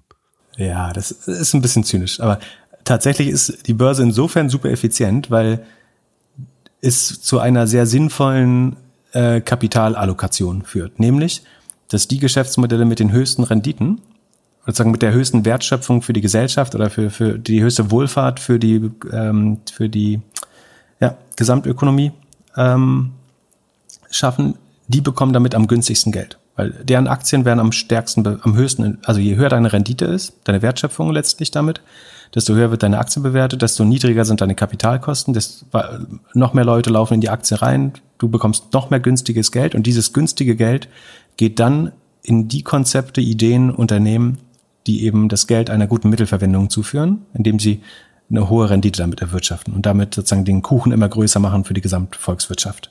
Ja? Das heißt, es ist äh, im Gleichgewicht super effizient. Die besten Ideen, die rentabelsten Ideen bekommen das meiste Geld. Sozusagen, das ist eigentlich die Sexiness der Börse, dass es den, die Gesamtwirtschaft sehr effizient macht, weil alle gut. Gut, aber sind es aktuell nicht einfach die lautesten CEOs?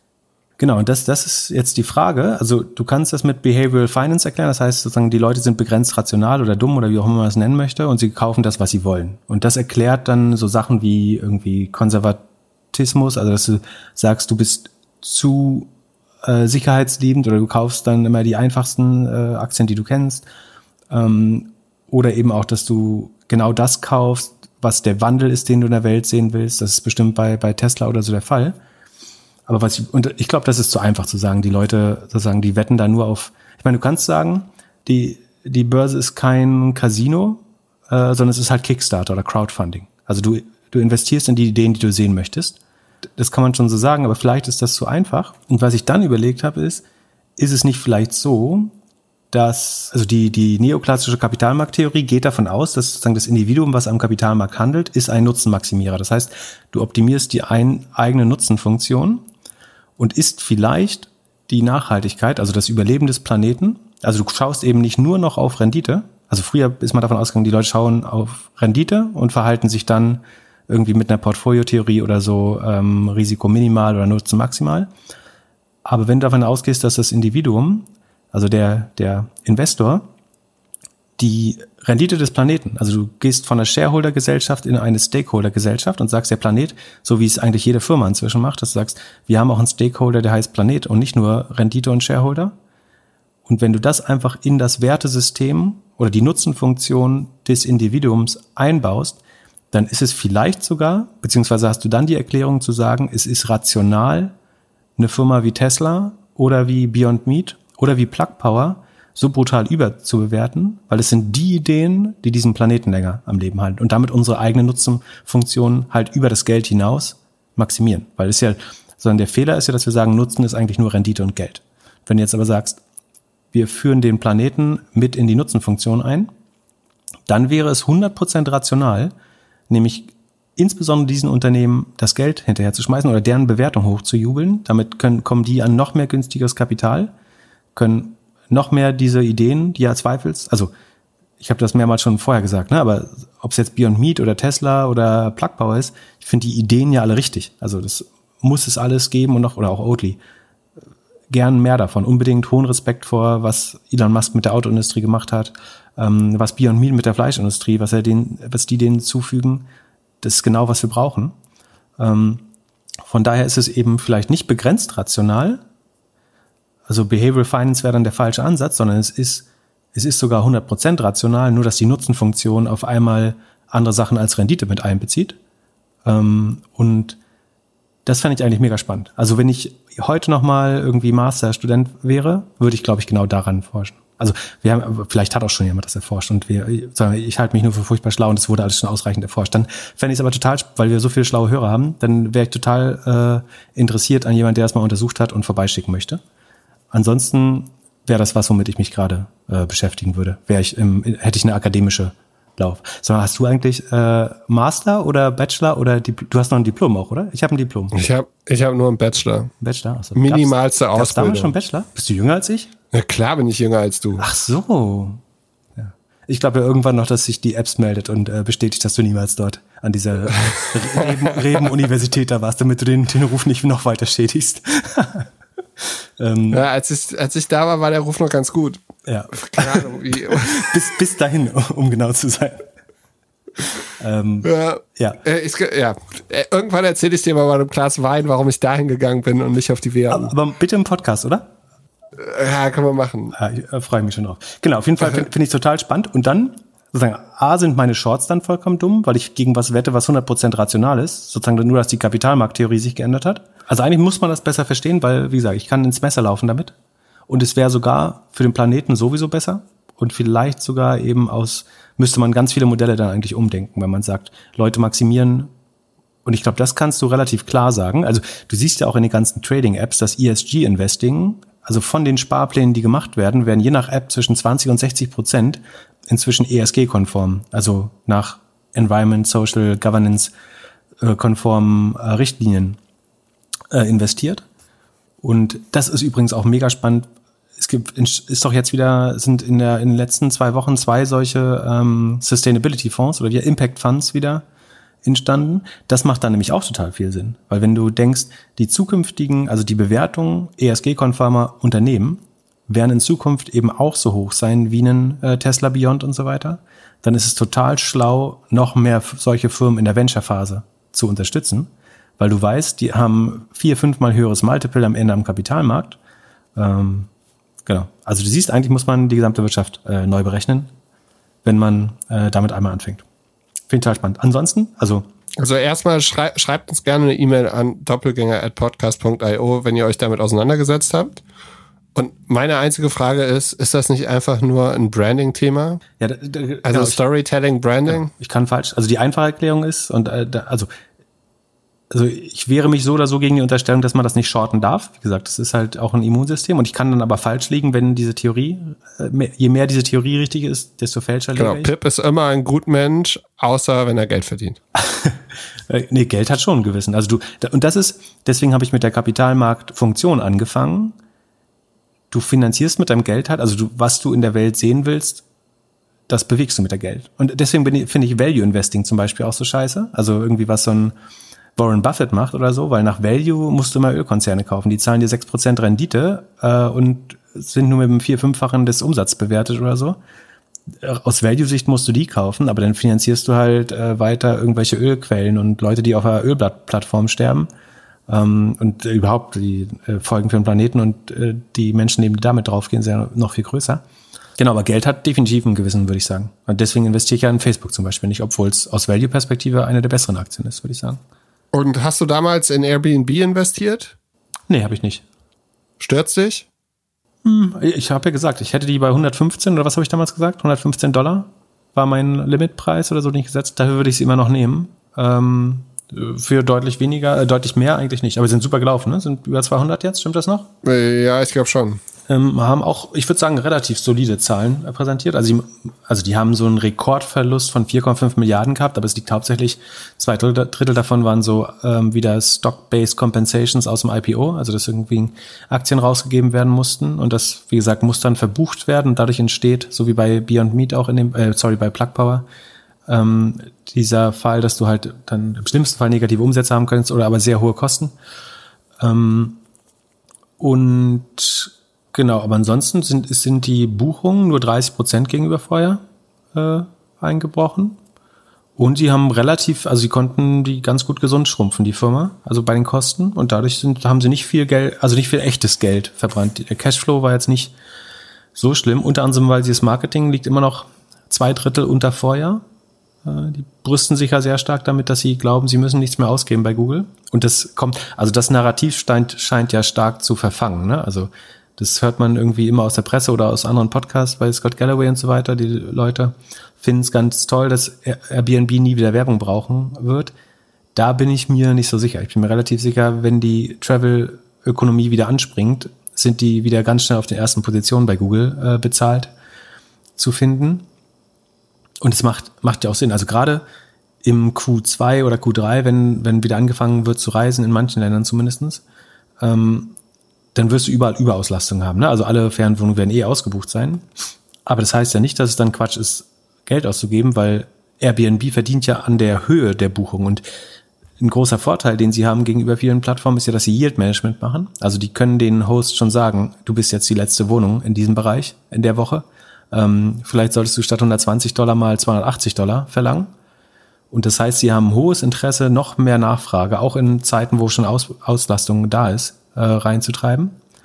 Und deswegen glaube ich, und das kannst du ausrechnen, was dir die Werbung, also du kannst Inkrementalität eigentlich dann berechnen, wie viel mehr Auslast oder wie viel mehr Yield bekommst du, ähm, wenn du noch mehr Werbung oben drauf haust, weil dann verdienen die Hosts mehr, die wollen nach den schlechten Jahren auch kompensiert werden. Ähm, plus Airbnb kriegt halt seine 18 Prozent oder was das sind. Ähm, das heißt, ich bin mir relativ sicher, die, die Werbung wird zurückkommen. Dass die dauerhaft jetzt als Brand überleben, das glaube ich. Das Geilste wäre eigentlich, was sie machen müssten. Sie nehmen eine Base, also der, der Gast sagt, ich möchte 120 Dollar pro Nacht haben. Darauf nehmen sie, sagen wir mal, eine leicht reduzierte Fee von 15 Prozent. Und sie versprechen ihm, okay, das kriegst du sehr wahrscheinlich mit einer irgendwie ausreichenden Wahrscheinlichkeit. Und auf alles darüber wollen wir aber 30 Prozent haben. Und dann auf dieses extra Yield machst du dann Performance Marketing und dann kannst du die geilste Marketingmaschine der Welt bauen, nämlich dass du quasi Geld druckst wie in Booking.com, also du kaufst bei Google für 80 Cent ein Dollar Innenumsatz bei Airbnb ein, indem du sozusagen Übernachfrage schaffst und du hast im Yield Management ja dann so eine Elastizitätsfunktion in der sozusagen ja, Preisabsatzfunktion ist letztlich, sozusagen wie viel Nachfrage brauche ich noch, um die Preise weiter zu erhöhen ähm, oder andersrum. Und ähm, dann kann, dann hast du einen richtig geilen Anreiz, Performance Marketing aber aufzudrehen, wenn du weißt, dass du für mehr Nachfrage, höhere Preise, bessere Auslastung äh, nochmal eine extra Marge bekommst und nicht nur 18, sondern 30 Prozent vom Kunden oder vielleicht sogar noch mehr. Und ich meine, für den Host ist das ja egal. Der denkt, mehr Geld, mach doch. Also äh, klar, ich will nur mein. Und so, die meisten Ferienwohnunganbieter rechnen so, die wollen fix 80 Prozent Auslastung oder 70 Prozent Auslastung haben. Alles darüber ist nice to have. Und wenn Airbnb sagt, lass uns mal machen, können sie es, glaube ich, machen. Kann auch jede andere Ferienwohnungsplattform, aber ähm, ja, fände ich spannend. Google und Facebook würden sich freuen. Äh, ja, die sind äh, wie immer der Gewinner leider. Genau, stimmt. Ja. Sonst eine Prediction, die du auch richtig hattest. Square kauft Bitcoins. Genau, das war fast absehbar, also keine schwere Prediction, glaube ich. Äh, die hatten ja schon mal gekauft. Ähm, die Zahlen waren äh, wie immer ganz okay. Ist auch eine super Aktie, die ich äh, gerne habe, selber besitze. Ähm, sehr zufrieden bin damit. Was daran, glaube ich, kompliziert ist, ist, ob, wenn, wenn, also das können, glaube ich, nur zwei, drei Leute auf der Welt, aber so Jack, also der Jack Dorsey, der Twitter und Square CEO und Elon Musk sind sicherlich zwei davon. Da ist halt die Gefahr, dass das jetzt eine dauerhafte Form der Firmenfinanzierung wird. Wenn du, äh, du kaufst dich in eine Währung, eine Kryptowährung ein, jubelst sie dann selber hoch, indem du die Akzeptanz dafür selber schaffst. Also wenn Square oder Tesla eben sagen, wir akzeptieren Bitcoin in Zukunft, dann schaffen sie die Akzeptanz und mach, also schieben den Kurs selber damit hoch. Und Tesla hat ja irgendwie eine Milliarde Gewinn äh, zwischenzeitlich mit der Bitcoin-Transaktion gemacht. Dadurch, dass sie den Kurs selber befeuert haben. Und theoretisch kannst du halt dauerhaft Unternehmen so finanzieren. Wenn du sagst, ich bin berühmt genug, dass ich die Kurse bewegen kann, dann kaufe ich mich in irgendein Kryptoasset ein, jubel den Kurs hoch und hab dann äh, ja habe ich einen, einen, Gewinn und kann damit wieder Verluste in irgendeinem anderen Geschäftsbereich äh, finanzieren. Und das wäre die nächste neue. Das, vielleicht mache ich doch die Klöcknersche Kapitalmarkttheorie. Das wird Part 2 wird dann ähm, mo moderne Unternehmensfinanzierung äh, mittels Krypto-Pumps. Und das Problem ist ja auch, die sind jetzt vielleicht wirklich Bitcoin-Believer, aber irgendwann musst du ja Bitcoin-Follower werden, weil wenn dein Konkurrent das macht, hat er halt einen relativen Vorteil.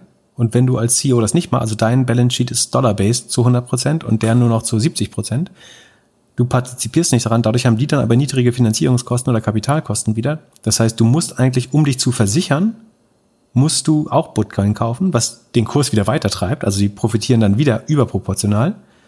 Also ist ja, ich habe letztes Mal erzählt, dass ich ja wieder ein paar Bitcoins gekauft habe und ich mache das letztlich, um mich zu versichern. Nämlich, dass sozusagen andere Leute ihr, also dass ich relativ verarme, weil andere Leute sozusagen ihr Vermögen mit Worten verdoppeln können oder, oder hochtreiben können. So aus dem gleichen Grund habe ich ja Amazon gekauft, um nicht relativ zu verarmen gegen jemand, der eben äh, gesagt hatte, wir brauchen keine Dividenden und Gewinne mehr. Was machst du, wenn Jeff Bezos auf einmal sagt, er hat jetzt Bitcoins gekauft? Dann muss ich noch mehr. Verkaufst du dann, verkaufst du dann deine Amazon-Aktien, um, um Bitcoins zu kaufen? Ich würde es relativ gesehen umstellen. Also ich glaube, du musst, für mich ist das wie eine Hedging- oder Versicherungsdenke. Weil, und das Schlimme ist, wenn, wenn andere CEOs so denken, dann wird daraus ja ein Kreislauf. Also theoretisch musst du sagen, so und so viel Prozent der liquiden Assets von Unternehmen liegen im Moment in Bitcoin. Und wenn du weniger hast, dann hast du eventuell einen Nachteil. Nämlich wenn dann Bitcoin sich verzehnfacht, was ich nicht sagen will, dass das passiert, aber wenn das passiert, dann haben alle Unternehmen, die daran geglaubt haben, einen riesen Wettbewerbsvorteil. Und du hast dann relativ gesehen die höchsten Finanzierungskonten, weil du der einzige Depp warst, der Dollar auf dem Konto hast und die werden durch Inflation immer weniger wert. Während dein Konkurrent, der Bitcoin hat, kriegt immer mehr Geld und kann an ganz andere Projekte anschieben als du, weil dein Geld einfach nur wertlos geworden ist.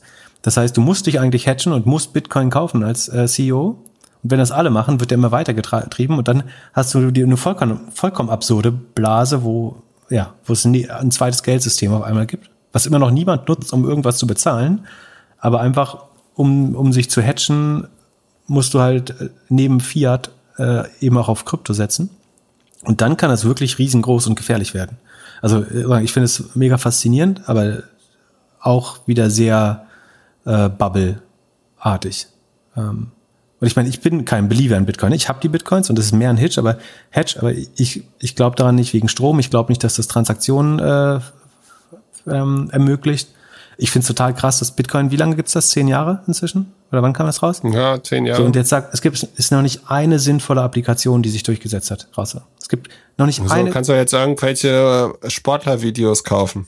Ja, also da ist die, also das ist tatsächlich das erste, was erfolgsversprechend aussieht, gerade die NFTs. Aber das äh, besprechen wir, das besprechen wir äh, mittwochs im Clubhouse, oder? Erklärt uns das jemand? Ja, hoffentlich. Ansonsten würde ich sagen, in zehn Jahren ist halt noch nichts Sinnvolles, was irgendwie Verbreitung gefunden hat, rauszukommen. Außer, dass du halt Coinbase IPO, gibt's jetzt ein 100 Milliarden Unternehmen, wo du die Dinge aber auch nur kaufen kannst letztlich. Ansonsten würde ich sagen, nach zehn Jahren relativ traurig. So, nach zehn Jahren Smartphones war deutlich mehr los. Nach zehn Jahren Internet war deutlich mehr los. Nach zehn Jahren Krypto benutzt das immer noch keine Sau. Hat überhaupt keine Adoption. Sag mir, wo, wo hast du in den letzten zehn Jahren mal Krypto benutzt? Ja, das nicht, aber also schnelles Internet habe ich auch immer noch nicht. Das ist halt eine Failed Technology letztlich. Aber ich muss es jetzt kaufen, weil ich sonst verarme, relativ gesehen. Ja, du tust mir echt leid. Ich mache mir langsam Sorgen. Achso, übrigens, äh, wir verlinken mal eine geile Studie. 30 Prozent der Bitcoins werden von Leuten gehalten, die mehr als 1000 Bitcoins haben. Also so demokratisch ist das auch alles nicht. Äh, hat jemand mal ausprobiert? Das, das finde ich übrigens sehr gut, dass es relativ transparent ist und man das ja, transparent ist ja ein relativ hoher Wert äh, bei mir und das finde ich äh, gut, dass das, äh, das Kryptosystem deutlich transparenter ist. Ähm, unter anderem, weil man dann die Coinbase-Aktie schön voraussagen kann. Und nur fünf Prozent des Bitcoins liegt bei Leuten mit weniger als einem Bitcoin. Also Power to the people. Was haben wir denn sonst noch? Jumia und Etsy steht hier. Ähm, genau, Jumia ist auch so ein Fall, äh, also äh, kompliziert. Ist angeblich das Amazon von Afrika. Wurde von Rocket Internet übrigens äh, gegründet mit zwei französischen Ex-McKinsey-Beratern. Hat ursprünglich mal in 14 Ländern, inzwischen nur noch 11, glaube ich, ähm, in Afrika versucht, sowas wie, wie ein Amazon äh, aufzubauen. Natürlich spannend, weil Afrika noch sehr jung in der Entwicklung ist, äh, aber logistisch unheimlich herausfordernd. Kann natürlich auch ein Riesenvorteil werden, wenn du als erster dann einen ordentlichen Paketservice aufbaust, ähm, ist es äh, eigentlich ganz spannend wurde, äh, macht auch selber so ein bisschen Payment und Food Delivery. Äh, Jumia wird auch relativ stark gehypt gerade, unter anderem, weil es viel mit ähm, Mercado Libre, in äh, was das Amazon von Lateinamerika sozusagen sein soll, äh, verglichen wird, oder auch mit SEA Group in Südostasien, die mit Shopee da so einen auch weitestgehend ähnlichen Service haben. Und deswegen denkt man, klar, in Afrika kommt jetzt auch der Corona-E-Commerce-Boom und deswegen muss die auch abgehen. Deswegen ist die von 15 äh, Dollar auf ähm, über 40 Dollar hochgetrieben. Lag zwischendurch übrigens mal, glaube ich, unter drei Dollar, weil ein Shortseller, also Andy Left wieder von Citron Research, hat dagegen gewettet und die auf unter drei Dollar runtergetrieben. Zwischen, wow. Zwischenzeitlich standen sie dann jetzt wieder bei 60 Dollar äh, zuletzt. Haben jetzt wieder ein bisschen verloren vor den Zahlen äh, und auch zu Recht anscheinend. Die Zahlen sehen nämlich gar nicht so gut aus. Und zwar sind die Orders sogar zurückgegangen im Vergleich zum Quartal, gleichen Quartal letzten Jahres. Der Umsatz durch den, dadurch, dass der Average Order Value auch kleiner ist, ähm, ist auch das GMV, also der gehandelte Umsatz, äh, runtergegangen, der übrigens nur bei 230 Millionen liegt. Und also ein Riesenproblem sind die kleinen Warenkörbe, die liegen im Schnitt unter 30 Euro. Das ist äh, ungefähr ein Drittel von dem, was man bei Amazon typischerweise sieht ähm, wir verlieren bei jedem Paket letztlich noch, noch Geld, also auch wirklich von Unit Economics her. Die Retour, Retourenquote ist immerhin auf 25 Prozent runtergegangen, war vorher sogar 30 Prozent. Das heißt, Leute werden einfach nicht zu Hause erreicht oder können nicht zahlen oder die normalen Retourengründe. Äh, und letztlich machen sie bei, bei 93 Millionen Innenumsatz 149 äh, Millionen Verlust. Das heißt, es wird noch sehr lange dauern, falls überhaupt, äh, das Geld verdienen kann. Deswegen machen sie auch ein Restrukturierungsprogramm, haben das Marketing, Marketing um ein Drittel ge gekürzt. Sie machen anscheinend erste Advertising-Umsätze oder die Advertising-Umsätze sind äh, deutlich gewachsen. Da gibt es eine sehr schöne Folie zu. Und zwar zeigen sie, dass die, da muss ich mal kurz suchen, wo die Folie ist. Hier. Also die, Adver äh, die Marketing- und Advertising-Sparte ist um 30 Prozent äh, gewachsen. Gleichzeitig sind die Value-Added Services aber um 27 Prozent gesunken. Das hat mich gewundert. Und dann habe ich mal tiefer reingeschaut und da hat sich gezeigt, dass es anscheinend so ist, und, und das wäre schon ziemlich dreist, dass die einfach die Sponsored Ads, also die ein bestehendes Produkt waren, in einen neuen Geschäftsbereich umgeschoben haben. Und die galten vorher als Value-Added Services anscheinend, also ist auch Unterstellung noch, ist schwer, das 100% sicher nachzuvollziehen, aber dadurch, dass Value-Added Service der einzige Geschäftsbereich ist, der weniger Umsatz gemacht hat und Marketing aber der, der am stärksten gewachsen ist, sieht es sehr so aus, als hätte man da Umsätze eher umgelabelt. Ähm, ansonsten gibt es keinen Grund, warum das so überdurchschnittlich äh, wachsen sollte. Naja, auf jeden Fall äh, bin ich da schon relativ skeptisch. Sie haben auch Märkte zugemacht, wie gesagt. Und das Hauptproblem in Afrika ist halt nach wie vor, dass du hast zwei Klassen. Es gibt reiche Expats und reiche Afrikaner, die sich das leisten können. Ein Großteil der Bevölkerung kann sich aber nicht leisten. Der größte Markt, Nigeria, ist, wie gesagt, so groß wie Österreich. Von dem GDP oder dem Bruttosozialprodukt ist aber der größte Teil Agrar- und Rohstoffe. Das heißt, es ist jetzt auch nicht wirklich verfügbares Einkommen, äh, was man da sieht in der Volkswirtschaft.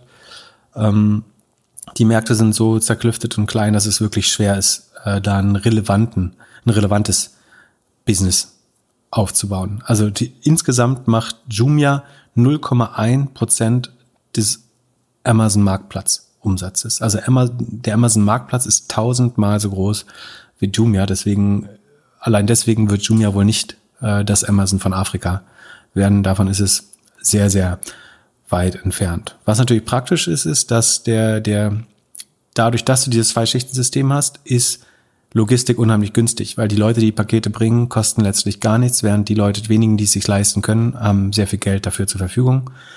Und es ist da so, dass man nicht nur die Logistik auf Beine stellt, sondern sogar das Performance Marketing läuft dort zu Fuß. Es gibt nämlich die sogenannte J-Force, das ist quasi, das sind Sales Agents, die nach Hause laufen oder, keine Ahnung, auf die Dorfplätze und dort den Leuten Internethandel beibringen. Und äh, wie, wie diese Otto-Shops, die es früher gab, wo den Ossis dann erklärt wurde, wie man äh, aus dem Katalog bestellt, gibt's bei Jumia halt die J-Force, die äh, den Leuten, die Leute motiviert, irgendwie Dinge online zu bestellen, was einer der Gründe war, wo der Shortseller falsche Verbuchungen von Umsätzen oder Fake-Umsätze vermutet hat, die inzwischen korrigiert worden sind und es ist jetzt transparenter geworden dadurch, aber insgesamt ähm, halte ich das noch für sehr skeptisch oder bin ich da noch sehr skeptisch.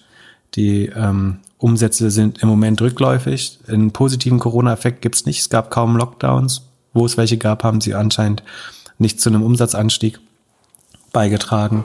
Die Verluste konnten äh, ein bisschen beschränkt werden, aber äh, bin da alles andere als skeptisch. Und auch wenn ich die Hypothese verstehe, dass ähm, man daran glaubt, dass auch in Afrika ein E-Commerce-Gigant entsteht, sieht es nicht so aus, als wäre es diese Aktie äh, im Moment. Und was? Und Etsy, Etsy? aber hat, Etsy hat hervorragende Zahlen. Äh, also ist ja auch ein Marktplatz für so eher selbstgemachte Dinge. Und die haben hervorragende Zahlen geliefert, haben ähm, ungefähr äh, deutlich mehr als verdoppelt sogar äh, ihr GMV oder GMS äh, nennen die das. Also die alles, was über die Plattform verkauft wird, ist um auf Gesamtjahressicht äh, um 106 Prozent gestiegen, Revenue um 110 Prozent gestiegen, also bei 10 Milliarden Außenumsatz, GMS, fetter Gewinn von äh, 350 Millionen, 20 Prozent Marge und wächst mit 130 äh, Prozent äh, quasi beim, beim Profit. Das erhält dann aber, wie gesagt, komischerweise wiederum nicht die äh, faire Bewertung äh, der Märkte, weil es eben irgendwie was ist, was gerade nicht so en vogue und modisch ist. Ansonsten sind es mit Abstand die besten Zahlen, die man lange irgendwo ähm, gesehen hat. Glaube ich. Ja, krass. Und dann haben wir noch übrigens äh, eine ganz kurze Antitrust-Corner heute. Oder Antitrust ist es noch kein Thema für Antitrust, aber ich sortiere sicherheitshalber schon mal dort ein. Und zwar hat Google jetzt, ähm, ich habe dir, Philipp, kurz vorher das Video geschickt, das Care Studio ähm, gelauncht. Und das ist letztlich eine Patientenverwaltung, würde ich sagen, für Arztpraxen. Soll man sich mal anschauen. Hat das, hat das Schwan schon eingeführt jetzt? Äh, nee, noch nicht, aber der macht ja gerne Deals mit Google. Kann, kann sein, dass er das äh, da den Markteintritt schon ein bisschen ebnet. Auf jeden Fall, äh, wir, wir verlinken mal ein Video dazu.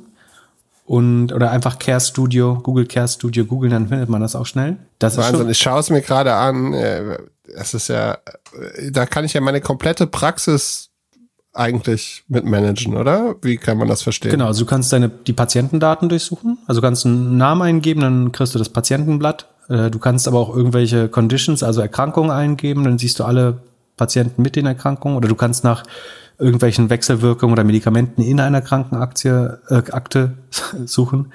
Ähm, also sie versucht, also die, der Mehrwert ist eigentlich Googles Suchtechnologie auf deinen Praxisdaten. Und das sieht, wie das dargestellt wird, super effizienter. Google sagt natürlich auch, Ihnen ist bewusst, was für ein sensibles Thema das ist. Die Daten sind 100% anonymisiert. Wir kriegen die Daten nicht. Niemand bekommt die Daten.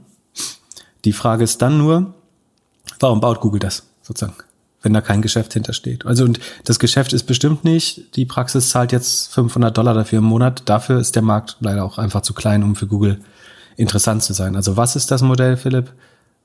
was Google dahinter sieht.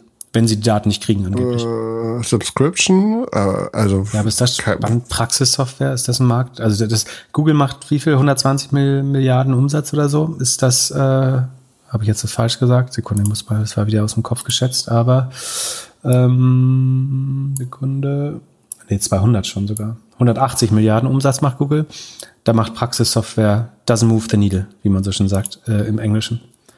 Das macht keinen Sinn. Das, das Spannende ist ja, selbst wenn sie die Daten nicht bekommen, theoretisch, sie würden ja zumindest sehen, welcher File aufgerufen wird und könnten dann schauen, welches Android-Handy hat sich zu dem Zeitpunkt äh, in der Praxis befunden. Das heißt, selbst wenn die Software selber es nicht abgibt, könntest du es wieder de-anonymisieren mit Hilfe der Bewegungsprofile der Nutzer.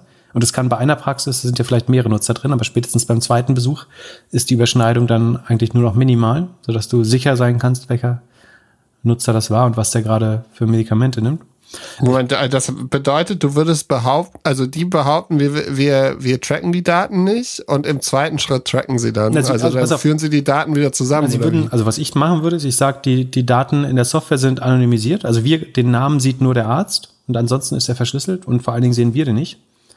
Und wir wollen die Rohdaten aber haben oder die sozusagen die anonymisierten Daten, um bessere Forschung zu machen. Also sie sagen, das ist Teil unseres Calico oder ähm, wie heißt das, Verily äh, Projekts, wo wir mit Daten die Welt ver verbessern wollen und äh, die Menschheit gesünder machen wollen. Deswegen brauchen wir die Daten anonymisiert. Das heißt dann einfach Patient 1, 2, 3, 4, 5, 8, 9. Und dann wollen wir aber den gesamten Datensatz haben. Mhm. Und dann forschen wir auf diesen Daten. Das ist erstmal spannend. Das, das allein wäre schon Grund genug, das Produkt zu bauen, glaube ich. Äh, weil das ist ja relativ einfach gebaut. Ähm, aber die Gefahr ist dann, selbst wenn dieser Datensatz anonym ist, kann ich den halt wieder de-anonymisieren, wenn ich weiß, wer zu dem Zeitpunkt in der Praxis war.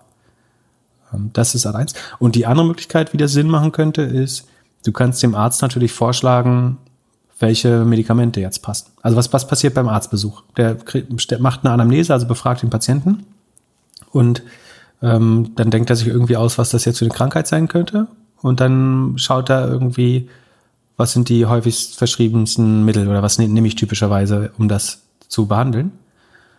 Und theoretisch könnte jetzt natürlich jemand darauf bieten, welches Mittel wird in dem Fall zur Behandlung herbeigezogen. Also der Arzt hat natürlich freie Wahl, oder der Patient kann. Ist das erlaubt? Weiß ich nicht, ob es erlaubt ist.